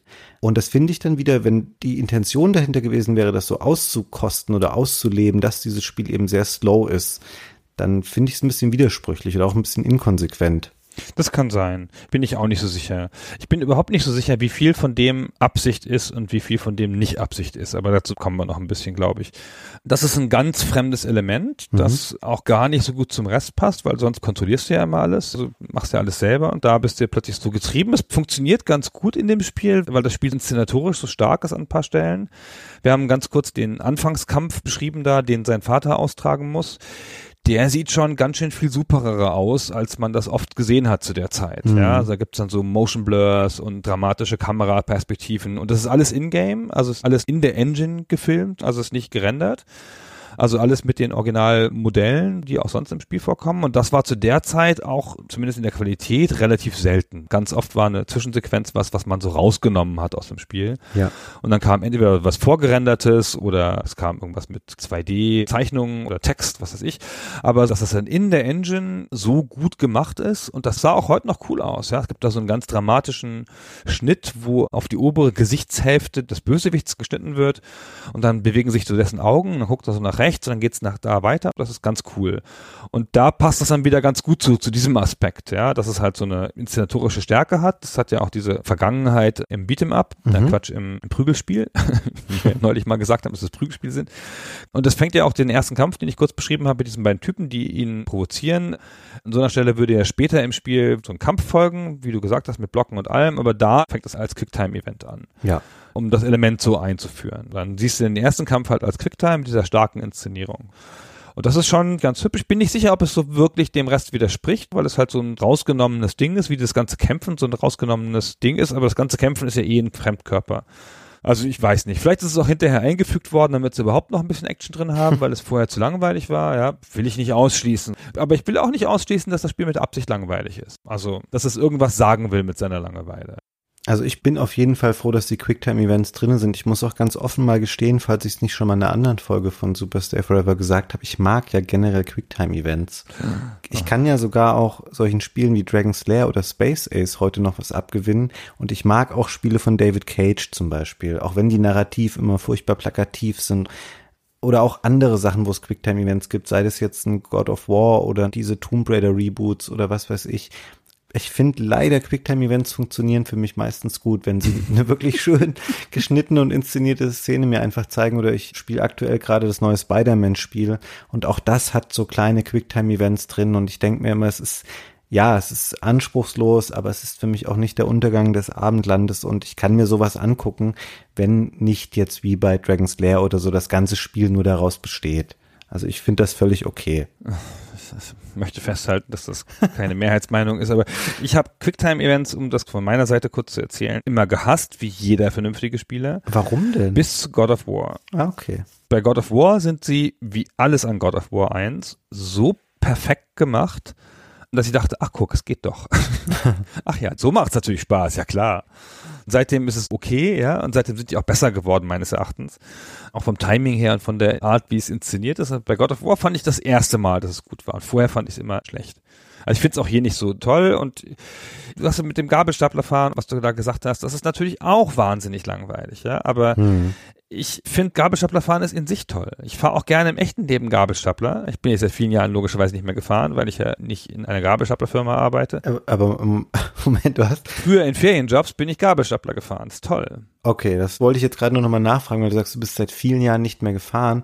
Aber würdest du denken, aus deiner Erfahrung als Gabelstaplerfahrer Gunnar, dass es ein erstrebenswertes Thema wäre, um das in einem Videospiel umzusetzen, wenn du denkst, okay, ein Gabelstapler fährt ungefähr, ich tippe mal 23 kmh Ja. und du musst mehrere Spieltage. Ich habe noch nicht mal angefangen gehabt, das auszuführen, weil ich dachte, das hebe ich mir auch noch für später auf. Aber wenn du es jetzt auf den Tisch bringst, bei Shenmue muss man ja eine Spielwoche lang ungefähr dann jeden Morgen um 7.30 Uhr aufstehen. Man wird dankenswerterweise direkt teleportiert zum Hafen, wo das dann stattfindet. Man sitzt dann auf diesem Gabelstapler und fährt Kisten von A nach B. Und das macht man ganz viele Stunden lang. Und so füllt das Spiel, ich tippe mal so ein Viertel bis Drittel am Ende, was nur unterbrochen wird durch so einzelne Cutscenes und kurze Intermezzi, die man dann da hat. Ich finde das eine ganz schlimme Zumutung. Ich muss es leider ganz ehrlich sagen. Das ist auch, ganz- das ist auch ganz schlimm. Die Tage fangen immer an mit so einem sinnlosen Gabelstaplerrennen. Ja. Was ich aus eigener Gabelstaplererfahrung sagen muss, das ist realistisch. Ja, das haben wir auch gemacht, wenn der Vorarbeiter noch nicht da war früher. Aber das Schlimme an dieser Sequenz ist ja, dass das so ein Zufallsding ist. Also du musst ja eine bestimmte Strecke abfahren, um dann diese bestimmten Sachen zu erleben, die das Spiel will, dass du sie da erlebst. Genau. Ja, mit diesen Gangleuten da. Und das ist ganz schön krass. Du kannst es ja noch falsch machen, indem du die falsche Strecke fährst, ohne dass du es weißt, warum du es falsch machst oder dass du es falsch machst. Ja, das Schlimme ist, das Spiel gibt dir keine Rückmeldung darüber. Du kriegst dann am Ende des Tages dein Geld, dann sagt er, ja cool, du hast die zehn Kisten von Lagerhaus 7 zu Lagerhaus 12 gefahren, alles cool, kommst morgen wieder, dann wachst du auf und dann geschieht der gleiche Tag einfach nochmal. Es ist wie täglich grüßt das Murmeltier. Und dann irgendwann merkt man, wenn man es spielt, du kannst so eine Karte einblenden, auf der sind mehrere Routen dargestellt, auf denen man den Weg fahren kann von dem Lagerhaus von einem zum anderen. Und eine davon hat eine andere Art der Darstellung. Die sind, glaube ich, alle rot und eine ist gepunktet und die andere ist nur mit durchgezogenen Linien. Und nur wenn du eine von diesen fährst, dann passiert da eine bestimmte Cutscene. In dem Fall war das zum Beispiel, dass dann Leute von so einer Motorradgang von den Mad Angels dich zwischendurch angreifen und dich dann stellen in so einem Lagerhaus, dann musst du die verkloppen. Und nur dann schaltest du wieder so eine neue Notiz, ein Notizbuch frei und kannst die Story fortsetzen. Ansonsten bleibst du einfach in diesem Loop drin und wachst jeden Tag wieder auf. Und es ist immer wieder jetzt zehn Stunden Gabelstapler fahren. Und ich, also, sorry, mir ist dann eingefallen oder sofort wieder klar gewesen, warum ich mit dem Spiel schon mal aufgehört hatte vor knapp 20 Jahren. Das ist fast so eine dadaistische Erfahrung, dann das zu machen. Mir fehlen auch wirklich die passenden Worte, um das jetzt zu beschreiben, wie wenig Spaß ich dabei hatte, das jetzt nochmal zu spielen. Zumindest diesen Part.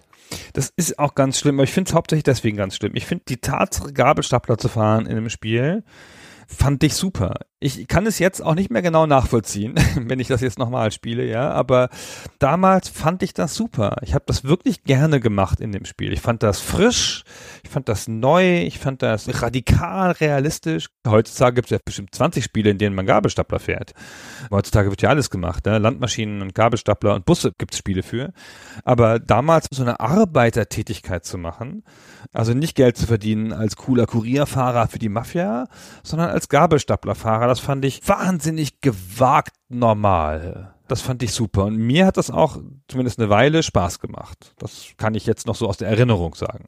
Ja, ich habe mich beim Spielen jetzt gefragt, ob es dann wirklich für AM2 oder für Suzuki darum ging, diesen Umstand, dass Rio dann da arbeitet im Spiel, wirklich auch als Arbeit abzubilden. Also zu sagen, okay, Spieler, jetzt hast du hier 20 Stunden lang Spaß gehabt, jetzt wird man eine Woche lang hart gearbeitet. Da stehst du einfach mal auf und fährst immer mit dem Gabelstapler rum und das kann sich auch für dich mal wie Arbeit anfühlen. Dann sage ich, okay, was du gesagt hast, radikal würde ich auf jeden Fall unterstreichen. Aber dann gehen wir jetzt schon weg von dem, wo ich sagen würde, das betrifft noch ein Videospiel. Und dann ist es schon eher so ein bisschen so ein Kunstexperiment oder generell ein Experiment dessen, was man irgendwie im Rahmen eines Spiels machen sollte. Wobei, was mir jetzt gerade auch noch einfällt, das Spiel sich selber ja auch zu der Zeit, als es damals rauskam, gar nicht so sehr selber als Spiel gesehen hat. Es gibt so einen ganz markigen Werbetrailer von so einem Dreamcast-Magazin. Da ist ein Trailer von Sega selbst drauf, wo auch dann so Worte fallen wie, es ist kein Rollenspiel, es ist auch kein Film, sondern es ist ein Werk, was irgendwie über die Grenzen dieser Medien hinausgeht und was anderes ist und natürlich alles super hochtrabender Marketing, bla bla. Aber ein bisschen was ist da auch schon dran und man merkt definitiv diesen Larger than Life oder Larger than Videogame Anspruch, den Suzuki da hatte, der kommt auch schon in bestimmten Teilen des Spiels einfach durch. Man muss aber echt sagen, dass das richtig gewagt und modern ist. Das mit dem Gabelstapler. Ich meine, das war das erste Spiel, in dem man Gabelstapler fahren konnte. Und jetzt gibt es Spiele, die machen das nur.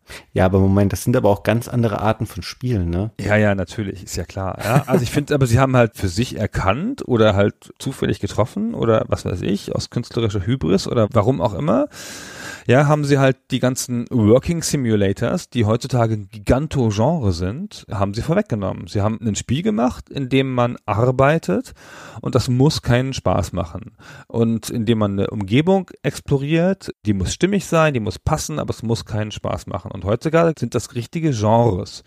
Spiele, die nicht per se Spaß machen müssen, aber deren Anspruch es ist, den Alltag eines Bauern oder das Bedienen einer Landmaschine oder das Fahren eines Busses realistisch abzubilden. 20 Jahre oder naja, sagen wir 12 Jahre, bevor das ein Massending wurde, hatten die das als Nebenaspekt in ihrem Spiel drin. Hm. Und das trifft ja irgendwas. Also die Tatsache, dass es diese Spiele gibt und dass die Millionen verkaufen, hier Landwirtschaftssimulator und Euro Truck Driver und wie die alle heißen, das trifft ja irgendwas in den Leuten. Ja, das hat irgendeine Resonanz und Leute wollen diesen Arbeitsaspekt in Spielen haben und die haben das halt vorher mal gemacht, halt in einem ganz anderen Zusammenhang in einem Spiel, das man auch ganz anders gesehen hat oder ganz anders erwartet hat, war dieser Aspekt halt irgendwie drin. Zumindest zum Teil im Kleinen. Ja, ich will es jetzt auch nicht überbewerten. Ich finde schon, dass das was Radikales hat. Und vielleicht ist es auch einfach Kunst. Ja, also ich bin nicht mal sicher, ob es ein Spiel ist im klassischen Sinne. Es hat halt relativ viele Spielelemente, gerade durch das Kämpfen. Aber ob es in seiner Gesamterfahrung ein Spiel sein will, hm, schwierig. Hm. Also ich glaube, dass da auch ganz stark im Vordergrund steht, dass Suzuki einfach diese riesige Geschichte erzählen will. Mhm. Er hat von vornherein da, glaube ich, eine Saga mit ganz vielen Kapiteln konzipiert, die eben diese Geschichte um Rio und um den Bösewicht Landi darstellt, die für ihn von Anfang an auch viel größer war als dieses Spiel Shenmue 1, über das wir hier sprechen.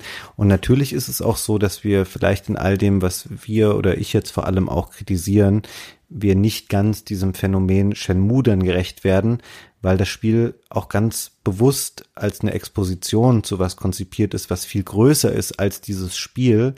Aber ich finde, man kann das auch schlecht als Entschuldigung oder als Rechtfertigung nutzen, weil natürlich gerade zu der Zeit damals, vor 20 Jahren, es eine Menge Leute gab, die dachten, okay, ich gehe da jetzt hin, kaufe mir dieses Spiel Shenmue, von dem ich gehört habe, es ist der geilste Shit aller Zeiten, den Sega je gemacht hat. Und dann merkt man am Ende, okay, das ist der Auftakt eines riesigen Epos, was jemand für sich schaffen will, was über ganz viele Grenzen oder Konventionen vielleicht auch hinausgeht oder über bestimmte Erwartungen, die man vielleicht auch mit so einem Spiel verbindet. aber es kommt am Ende zu gar keinem Abschluss. Man findet Landi nicht, man arbeitet sich ja noch dumm und dusselig auf dem Gabelstaplerhof, hat dann am Ende noch zwei Prügeleien und dann wird einem ja auch dann nochmal reingedrückt in so einen Monolog von wegen, okay, das war der Auftakt der Reise von Ryu Hazuki auf dem Weg, den Bösewicht Landi zu stellen und rauszufinden, was es mit den Spiegeln auf sich hat. Und es geht ja sogar so weit, dass auf dem Cover des Spiels ist ja auch noch ein weiblicher Charakter abgebildet, der gar keine Rolle spielt im ersten Spiel.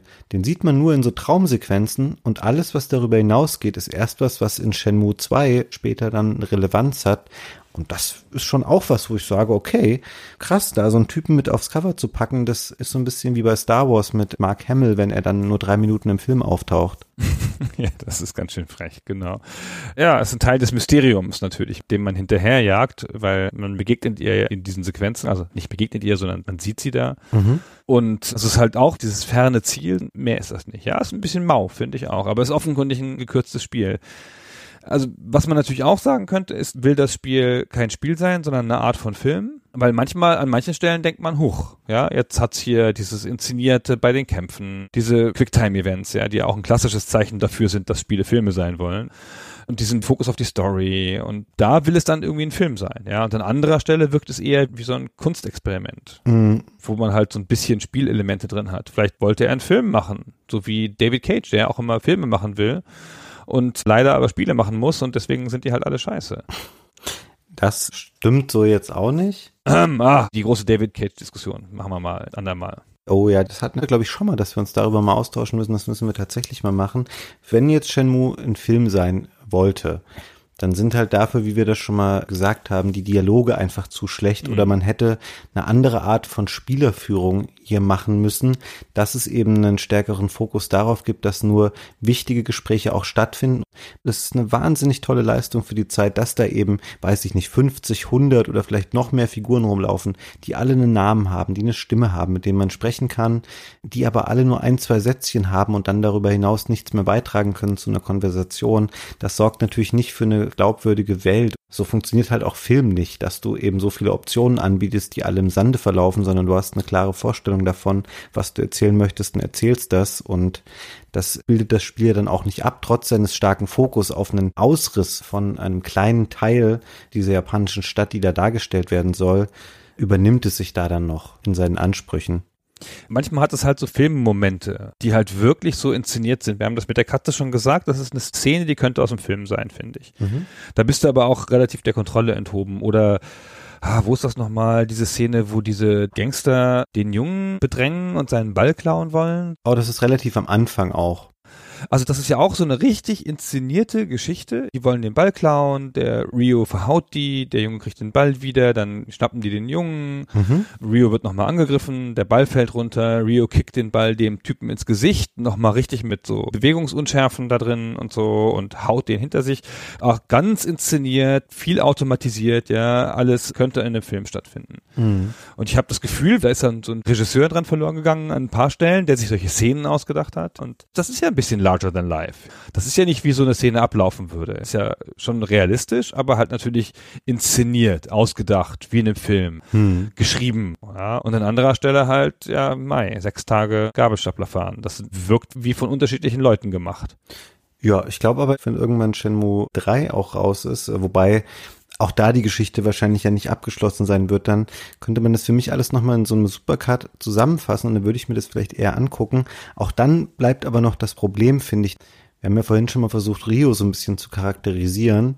Und es hängt sicherlich auch ein bisschen damit zusammen, dass er selber auch wahnsinnig schlecht vertont ist. Er hat einen unglaublich schlechten englischen Sprecher. Er selber bleibt halt auch wahnsinnig farblos in seinen Motivationen, in der Art und Weise, was er für ein Charakter ist. Da finde ich, da gibt es Nebenfiguren, die man trifft, wo ich sage, hey, die sind cooler oder interessanter. Zum Beispiel auch eine total weirde Situation. Es gibt diesen ewig so vor sich hin schunkelnden und dancenden Hip-Hop-Fan Tom, der an diesem Hotdog-Stand steht.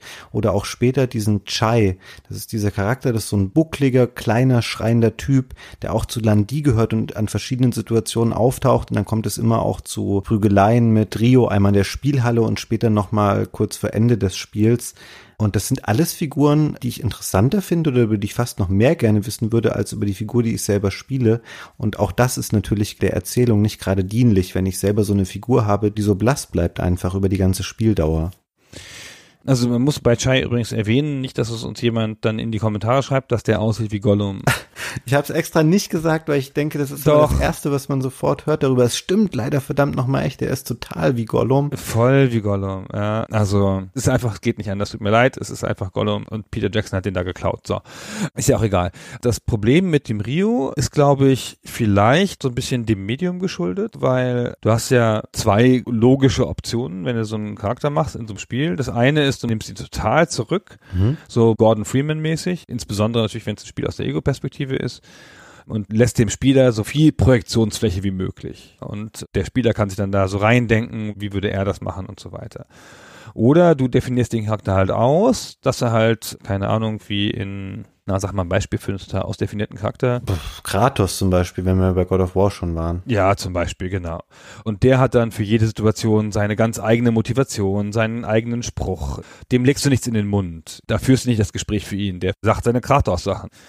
Und der Rio ist so dazwischen. Als hätte man den mit Absicht nicht so stark aufgeladen, damit der Spieler sich noch reinprojizieren kann, aber trotzdem so ein bisschen, weil er ja nun mal der Protagonist ist, weil es seine Rachegeschichte ist. Hm. Sieht aus, als könnte es Absicht sein, muss aber gar nicht. Könnte auch einfach schlechtes Design sein. ja, weiß man nicht. Ja, das stimmt. Also gibt schon Argumente für beides so in der Beobachtung. Also es wirkt schon wie Absicht, dass sie ihn so brav machen. Ja, da würde ich jetzt nicht sagen, sie haben da jetzt sich keine Gedanken gemacht und einen langweiligen Charakter entworfen, sondern die haben den mit Absicht jung und hilflos und sowas gemacht. Entweder damit dieser Martial Artist Aspekt irgendwie stärker wirkt, weiß ich nicht, oder damit seine ganze Heldenreise klarer rauskommt. Das ist ja das Klassische, ne, dass so ein Held halt, so wie Luke Skywalker anfängt als Vollidiot und das dann halt irgendwie lernen muss und hinterher verprügelt er halt alle. Und so ist es hier hier auch so ein bisschen. Also am Anfang kann er noch nix und hinterher tritt er gegen 70 Leute an in einem Kampf. Was übrigens auch ganz schön albern ist dann, ja, es gibt am Ende tatsächlich einen Kampf, wo man gegen 70 Leute hintereinander antreten muss. Dafür ist mir die Entwicklung dann auch ein bisschen zu sprunghaft so innerhalb des Spiels, warum er auf einmal dann da wirklich 70 Leute verprügeln kann. Aber wahrscheinlich ist es so, wie du schon sagtest, dass er halt bewusst so, er ist halt sehr jung, er ist sehr unbedarft am Anfang und da soll einfach noch eine Fläche geboten werden. Und das Problem ist auch, Shenmue ist ja bis heute nicht auserzählt und man weiß halt auch nicht, was kommt da vielleicht noch. Nimmt er noch irgendeine Wandlung als Charakter und wird sich nochmal total anders darstellen? Es ist ja jetzt gerade so, während wir das hier aufnehmen, steht ja jetzt fest, dass in etwa einem Jahr knapp der dritte Teil jetzt rauskommen soll. Und ich bin selten so gespannt gewesen, wie nach so langer Wartezeit so eine Fortsetzung eines alten Spiels ankommen wird, weil natürlich das Budget ein anderes, mit dem das gemacht wird. Das Medium ist ein komplett anderes als zu der Zeit, wo Shenmue 1 und auch Shenmue 2 rausgekommen sind. Ich sehe relativ viel Potenzial dafür, dass hier eine große Enttäuschung für Leute entsteht, die jetzt sehr lange auf dieses Spiel gewartet haben, weil ich auch finde, in den Trailern kann ich wenig sagen, wo jetzt Suzuki da eine Weiterentwicklung zeigt dessen, was er eben einfach in den alten Spielen gemacht hat. Und ich habe gedacht, okay, er versucht jetzt auch, sich dem anzupassen oder irgendwie neue Möglichkeiten zu nutzen, die das Medium eben jetzt bietet. Und weiß nicht, wie dir es geht, aber alles, was ich bisher von Shenmue 3 gesehen habe, sieht sehr ernüchternd aus. Habe ich keine klare Meinung zu. Fand ich komplett irritierend, dass dafür ein Kickstarter gemacht wurde. Für ein Spiel von einer richtig großen Firma. Ich finde, wenn Sega einen Shenmue Teil 3 machen will, theoretisch, hätten sie es ja einfach machen können. Ja. Jetzt ist es halt natürlich nicht Sega, aber trotzdem, da sind jetzt echt große Firmen beteiligt. Warum machen die das nicht, wenn es dafür ihrer Meinung nach einen Markt gibt? Ja? Die 6 Millionen, das, was sie beim Kickstarter erlöst haben, wäre für Sega jetzt auch kein großes Problem gewesen. Wahrscheinlich haben alle großen Geldgeber einfach Angst gehabt, dass es so ein Millionengrab wird und die Entwicklung einfach immer teurer wird, wenn sie sich da einmal committen. Ja, wahrscheinlich. Das war ja, glaube ich, einfach schon bei dem ersten Teil, über den wir heute sprechen, ein Riesenproblem. Hm. Ich glaube, dass es eine sehr kuriose Situation damals war, als irgendwann Sega gemerkt hat, okay, wir haben jetzt dieses Spiel hier in Entwicklung seit, weiß nicht, drei, vier Jahren, weil es schon mal am Saturn irgendwie angefangen wurde. Wir bringen das jetzt raus für eine Konsole, die nachweislich ein Flop ist, das können wir jetzt schon sagen, von der sich am Ende auch nur 10 Millionen verkaufen werden und wir werden auf jeden Fall mit diesem Spiel richtig Geld verbrennen. Aber ja, fuck it, wir machen das jetzt halt zu Ende und bringen das Spiel auf den Markt. Das muss für alle Beteiligten, glaube ich, richtig komisch gewesen sein, zu wissen, dass dieses Spiel auf jeden Fall als großer kommerzieller Flop einfach in die Geschichte eingehen wird. Und es war ja eigentlich erfolgreich. Ich meine, es hat eine Million Stück verkauft. Das ist nicht so schlecht. Also es ist halt 10% der etablierten Hardwarebasis Ja. hat dieses Spiel gekauft. Klar, das ist gut. Musst du erst mal schaffen. Ja, aber wenn du halt ein Spiel gemacht hast, was eben äh, irgendwie 50 Millionen oder vielleicht noch mehr gekostet hat, dann ist es natürlich trotzdem schwierig. Wenn ich der Yu Suzuki wäre, würde ich mich da hinsetzen, hättet ihr mehr Konsolen verkauft. Guck mal, hättest du 100 Millionen für so Konsolen verkauft, hätte ich 10 Millionen Spiele verkauft. Guckst du mal. Das wäre Hammer gewesen. Ich habe mal nachgeguckt, das ist ja wirklich so, die Dreamcast hat ja nicht mal 10% der Hardware verkauft, was so eine PlayStation 1 und vor allem später eine PlayStation 2 hatte. Wenn sie das von vornherein auf einer anderen Plattform gemacht hätten, dann hätten die sicherlich viel Geld damit gemacht. Und eine ähnliche Motivation gab es ja dann auch bei Shenmue 2. Kann man jetzt auch sagen, wieso dann noch einen zweiten Teil nachschieben, der auch für eine Dreamcast noch erschien, die zu dem Zeitpunkt dann nicht mehr mehr produziert wurde. Aber da haben die halt gleich schon drauf geschielt von wegen, hey, Microsoft bringt jetzt die neue Xbox raus und die haben ähm, viel Budget und können da vielleicht ein bisschen was irgendwie uns noch zahlen. Und dann haben sie das auch im Westen dann einfach noch auf der ersten Xbox rausgebracht und da war es, glaube ich, auch erfolgreich. Ja, ich glaube, dann hätte es wahrscheinlich auch nicht so lange gedauert, bis es mal irgendwann einen dritten Teil gegeben hätte, wenn von vornherein das erste Shenmue halt vielleicht nicht unbedingt für die Dreamcast rausgekommen wäre. Andersrum, wenn das Shenmue 2 erfolgreich gewesen wäre, und das wurde ja im Wesentlichen gemacht, weil es ja schon halb fertig war wohl oder zum Teil fertig war, an Sachen, die noch übrig waren. Wenn das erfolgreich gewesen wäre, dann hätte es doch gleich einen dritten Teil gegeben, oder? Ja, ich glaube, die haben sich halt vertan darin, wie erfolgreich dann auch so eine Xbox werden würde und haben gedacht, okay, das wird uns die Kohle dann da reinbringen. Und ich habe leider die Zahlen für den Zweier nicht nachguckt, weil wir den Fokus auf den ersten gelegt hatten, aber wahrscheinlich war es einfach auf der Xbox dann nicht so das super Zugpferd, als dass man dann gesagt hätte, ja, wir machen da gleich nochmal weiter. Sie haben 100.000 Stück verkauft auf der Dreamcast, also dann nur noch ein Zehntel oder ein Zwölftel von dem, was der erste Teil gemacht hat, aber die Dreamcast war ja auch durch.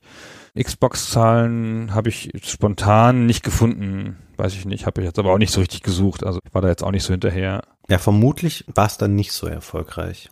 Wahrscheinlich nicht. Aber es waren ja auf der Xbox 1 überhaupt nicht so viel erfolgreicher. Stimmt. Aber sag mal, jetzt muss ich nochmal zu der Frage zurückkommen, die du vorhin selber aufgeworfen hast und dich fragen, ob du sie eigentlich auch beantwortet hast. Ist es für dich denn jetzt ein Spiel oder siehst du das auch eher als Kunst oder als vielleicht noch irgendwas ganz anderes an? Ist schwer zu sagen, finde ich. Ich finde das insgesamt ein sehr unausgegorenes Gesamtprodukt, weil ich finde, am Ende ist es noch ein Entertainment-Produkt, für das man damals 100 Mark haben wollte. Und ja, dann müsste man es schon irgendwie vernünftig hinkriegen.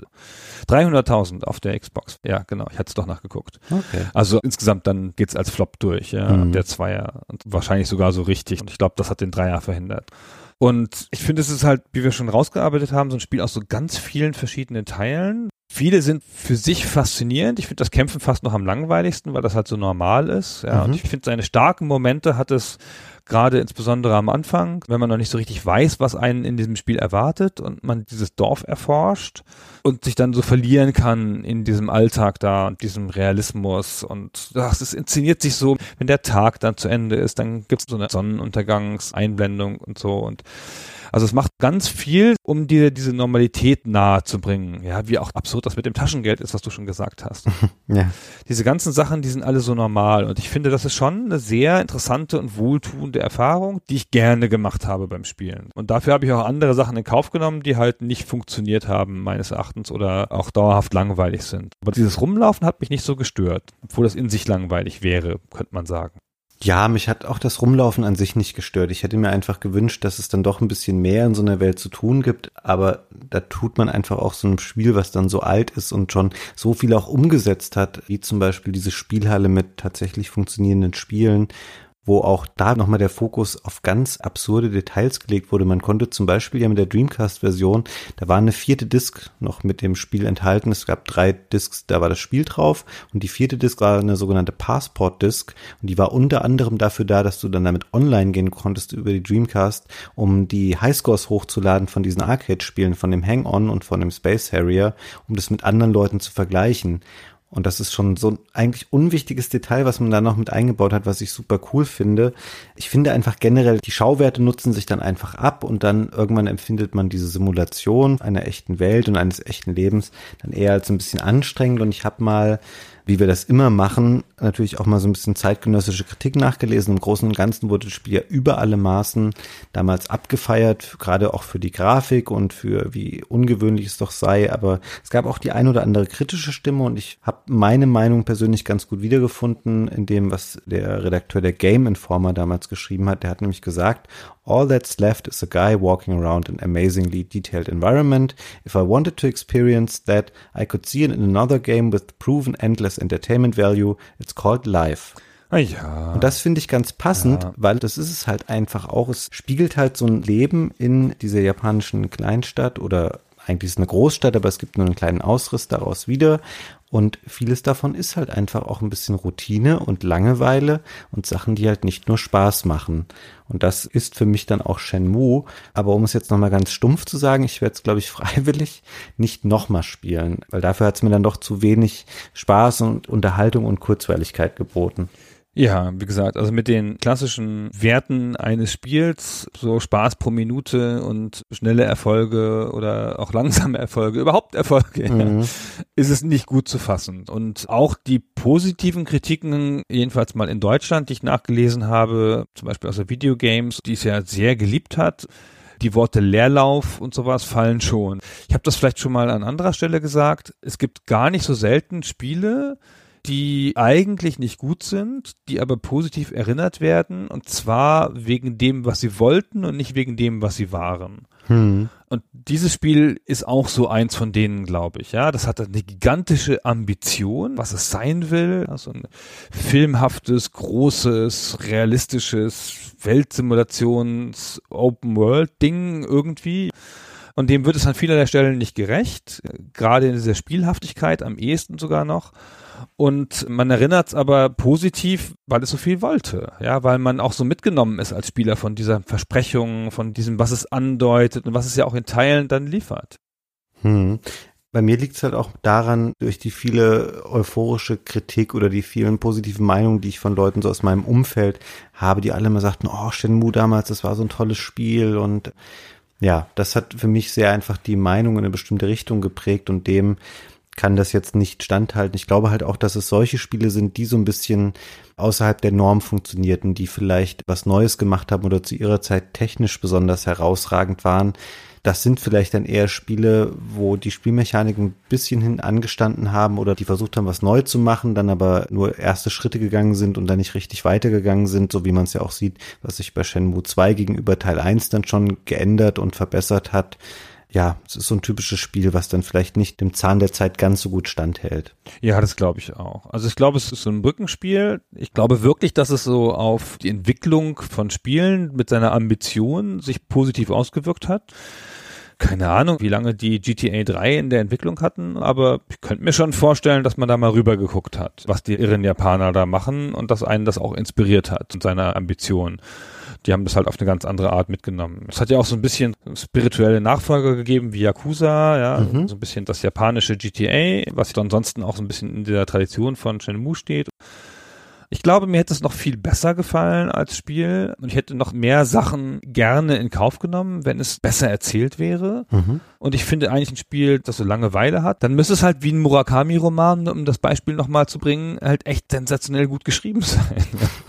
Und vielleicht war es das ja im Japanischen, aber irgendwie im Englischen ist das halt nicht. Und es ist auch echt an vielen Stellen geradezu unangenehm klischeehaft. Hinterhältige Chinesen, Hm. raue Seeleute, grobe Amerikaner, ja. Überhaupt viele Gegner sind nicht Japaner. Ja, stimmt. Also schon viel Klischeezeug drin auch und so, wo man denkt, ja, hm, komm, jetzt willst du hier clever sein und kulturell und irgendwie das ein bisschen anspruchsvoll und dann sehe ich aber den Klischee-Amerikaner wieder. Hm, naja, weiß nicht. Ja, es stimmt schon.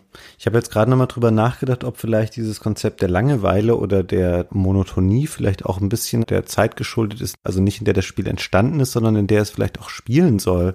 Vielleicht wollte auch Suzuki das noch ein bisschen zum Ausdruck bringen, von wegen, wie eigentlich das Leben 1986 war.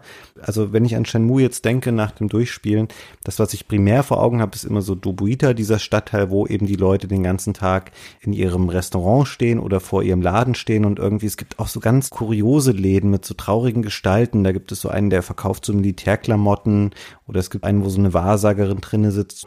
Und vielleicht haben die Leute damals einfach auch lange Tage gehabt, wo sie dachten, mein Gott, das Leben hier ist ganz schön langweilig und die haben kein Internet gehabt und keine permanenten Ablenkungen und so eine Schnelllebigkeit, wie wir sie heute haben, sondern das war halt einfach die Geschwindigkeit und der Entertainment-Faktor, mit dem das Leben damals stattgefunden hat.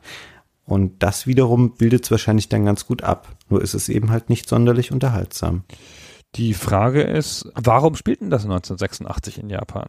Das will uns doch was sagen. Es nimmt ja das total ernst, dass es was ganz spezifisches, also ganz spezifischen Termin sich da aussucht, der aus der Sicht des Spiels 13 Jahre zurückliegt. Und den wollen sie aber ganz genau fassen, sogar mit Wetterdaten, ja, dass das ganz echt ist. Warum? Hm. Gibt es da einen Grund für? Ist das Teil des künstlerischen Aspekts? Ist das einfach Zufall, weil sie es ganz nett finden oder so? Oder hat das noch einen anderen Aspekt, den wir jetzt aus unserer vielleicht westlichen Perspektive oder sonst irgendwas nicht finden? Hm.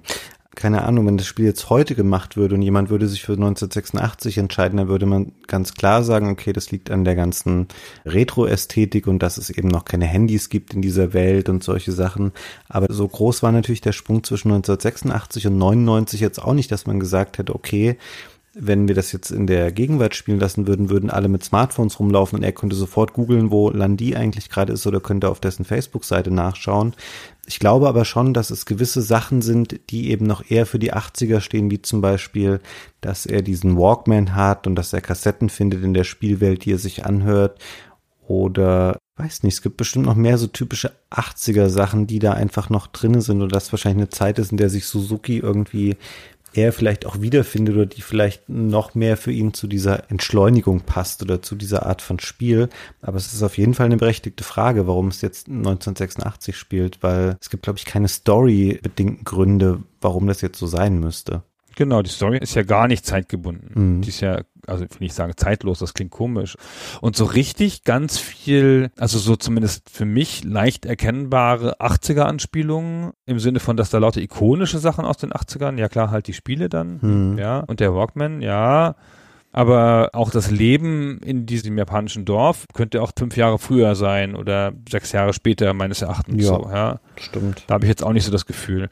Und vielleicht ist es da doch noch irgendeine Metapher, die man nicht so sieht. Keine Ahnung. Ne? Die Veränderung der japanischen Kultur oder irgendwas. Weiß nicht mehr genau, aber so die zweite Hälfte der 80er war, glaube ich, für Japan eine Aufschwungszeit. Also ganz viel Bau in Tokio, neue Gebäude, Geschäfte geöffnet, Öffnung nach Westen, japanische Unternehmen halt erfolgreich im Ausland mit Panasonic und Unterhaltungselektronik und so. Und das merkt man aber da jetzt auch nicht so drin. Nee. Er findet ja nicht mal einen Job die meiste Zeit. Vielleicht hat es mir auch deswegen unterschwellig nicht so gut gefallen. Das Spiel hat über einen relativ großen Zeitraum eher so einen negativen Vibe an sich. Ich meine, es spielt im Spätherbst schon und dann irgendwann, es fängt auch an zu regnen und irgendwann wird es auch mal Mitte Dezember und es fängt an zu schneien und dann hängt da zwar auch irgendwann so eine Weihnachtsdeko, aber auch all das hat bestenfalls eher so einen melancholischen Touch und nichts fröhlich Festliches an sich und irgendwann läuft da auch so ein Weihnachtsmann rum, der aber immer so ein bisschen den Eindruck macht, als wäre er schon so leicht angetrunken, weil er auch so ein bisschen torkelt. Ja. Also es ist auch ganz stark damit verknüpft, dass er eben dann immer zu dieser Bushaltestelle latschen muss und dann wartest du dann eine halbe Spielstunde auf den Bus, um zu diesem Hafen rauszufahren. Das sind alles so Sachen, wo ich denke, oh, es ist so ein bisschen belastend und man verbindet wenig Positives mit vielen der Sachen, die so in diesem Spiel passieren und auch wie die Spielwelt präsentiert wird. Ich weiß gar nicht, ob es im Spiel überhaupt vorgesehen ist, dass mal richtig die Sonne scheint oder man mal denkt, wow, heute ist aber ein schöner Tag hier in Yokosuka, sondern es ist immer eher so ein bisschen grau und trüb und hm, weiß nicht. Vielleicht ist es aber auch der Ort, an dem er ist. Das Spiel spielt ja nun nicht in Tokio, was alle mit Japan verbinden, sondern eher in einem kleineren Ort. Und vielleicht ist das auch eher so ein bisschen abgehängt da Hm. von dem anderen Teil. Ja, vielleicht soll es auch das eher so ein bisschen widerspiegeln, dass da eben so eine Art Stagnation vielleicht auch stattfindet und ja, sind jetzt, glaube ich, Mutmaßungen, die wir anstellen. Ja, das wissen wir jetzt auch nicht. Ja, also ich, ich habe jetzt auch nicht Quellen gefunden, die das so auf die eine oder andere Art ganz klar belegen würden.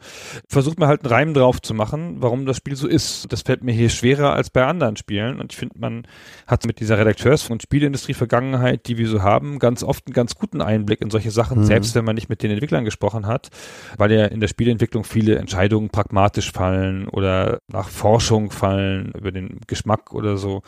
Oder man halt einfach Sachen weiß über bestimmte Entscheidungsprozesse. Und hier ist es jetzt so, ich bin mir nicht so ganz klar darüber. Es ist irgendwie ein Kunstwerk geworden und ich glaube, so ist es so zwei Drittel, ein Drittel. Ein Drittel der Leute, die das fanatisch lieben und zwei Drittel der Leute, die das eher abstößt oder die mit dem gar nichts anfangen können.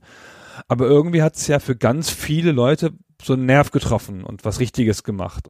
Ich glaube, es liegt natürlich aber auch daran, dass es später nicht so doll überstrapaziert wurde, weil Suzuki hat ja dann relativ schnell AM2 verlassen, Anfang der 2000er. Mhm. Und dann gab es nochmal so viele Versuche, über einen langen Zeitraum sollte man Shenmue online geben, was ganz lange in der Mache war.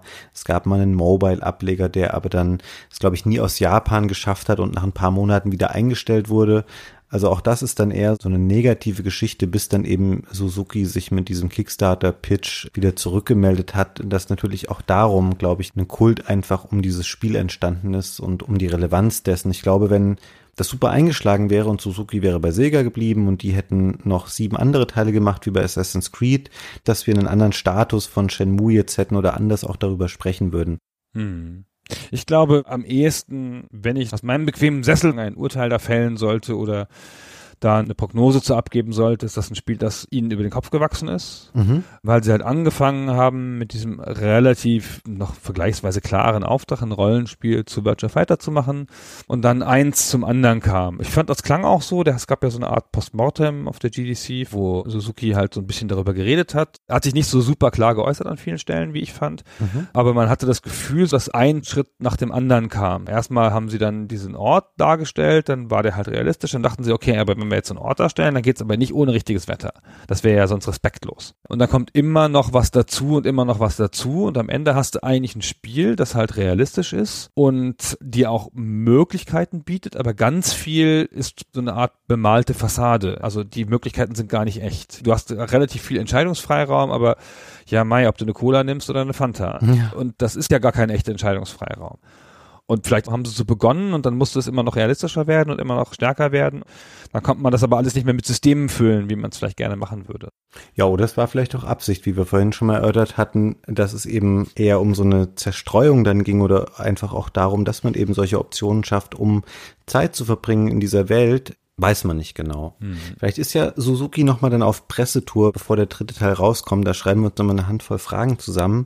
Dann fragen wir ihn genau nochmal das, um nochmal die Lücken zu füllen, die wir jetzt hier im Podcast nicht hinreichend beantworten konnten. Ich glaube, ansonsten, Gunnar, haben wir relativ umfassend jetzt das Spiel erörtert oder gibt es noch wichtige Facetten, über die du jetzt noch sprechen wolltest? Nee, ich habe auf meiner Liste keine ganz großen Sachen mehr. Also es gibt noch viele kleine Systeme, die wir nicht so angesprochen haben, aber die sind auch, glaube ich, vergleichsweise austauschbar am Ende. Ich glaube nicht, dass wir jetzt noch was ganz Schlimmes vergessen haben. Okay. Das ist schön. Dann danke ich dir, Gunnar. Ja, vielen Dank für das Gespräch, Fabian. Und wir hoffen, es hat euch Spaß gemacht. Wir hoffen, ihr konntet uns folgen. Es ist ja doch ein bisschen meandert, das Gespräch, weil wir viele verschiedene Aspekte des Spiels nicht so durchgängig besprochen haben. Aber sagt uns doch einfach, warum ihr das Spiel gut findet, gerne in den Kommentaren. Ja, oder warum ihr es schlecht findet oder was es mit euch gemacht hat. Es ist ja schon ein bisschen ein Spiel, das was mit einem macht. Und wir freuen uns auf Feedback, wie immer. Ja, ganz besonders interessiert mich tatsächlich, wenn ihr das Spiel gut fandet, das einfach nachvollziehen zu können, weil ich habe wirklich versucht, da jetzt so objektiv wie möglich ranzugehen und ich muss sagen, war eine meiner schwierigeren Vorbereitungen jetzt auf einen Podcast, weil ich eben nicht so wirklich in dem Spiel angekommen bin oder gedacht habe, es macht mir gerade mega viel Spaß. Also von daher gerne auch von Shenmue Fans jetzt nochmal ein paar Kommentare dazu. Das würde uns sehr freuen. Genau. Und dann vielen Dank und bis zum nächsten Mal. Tschüss. Ciao. Bye.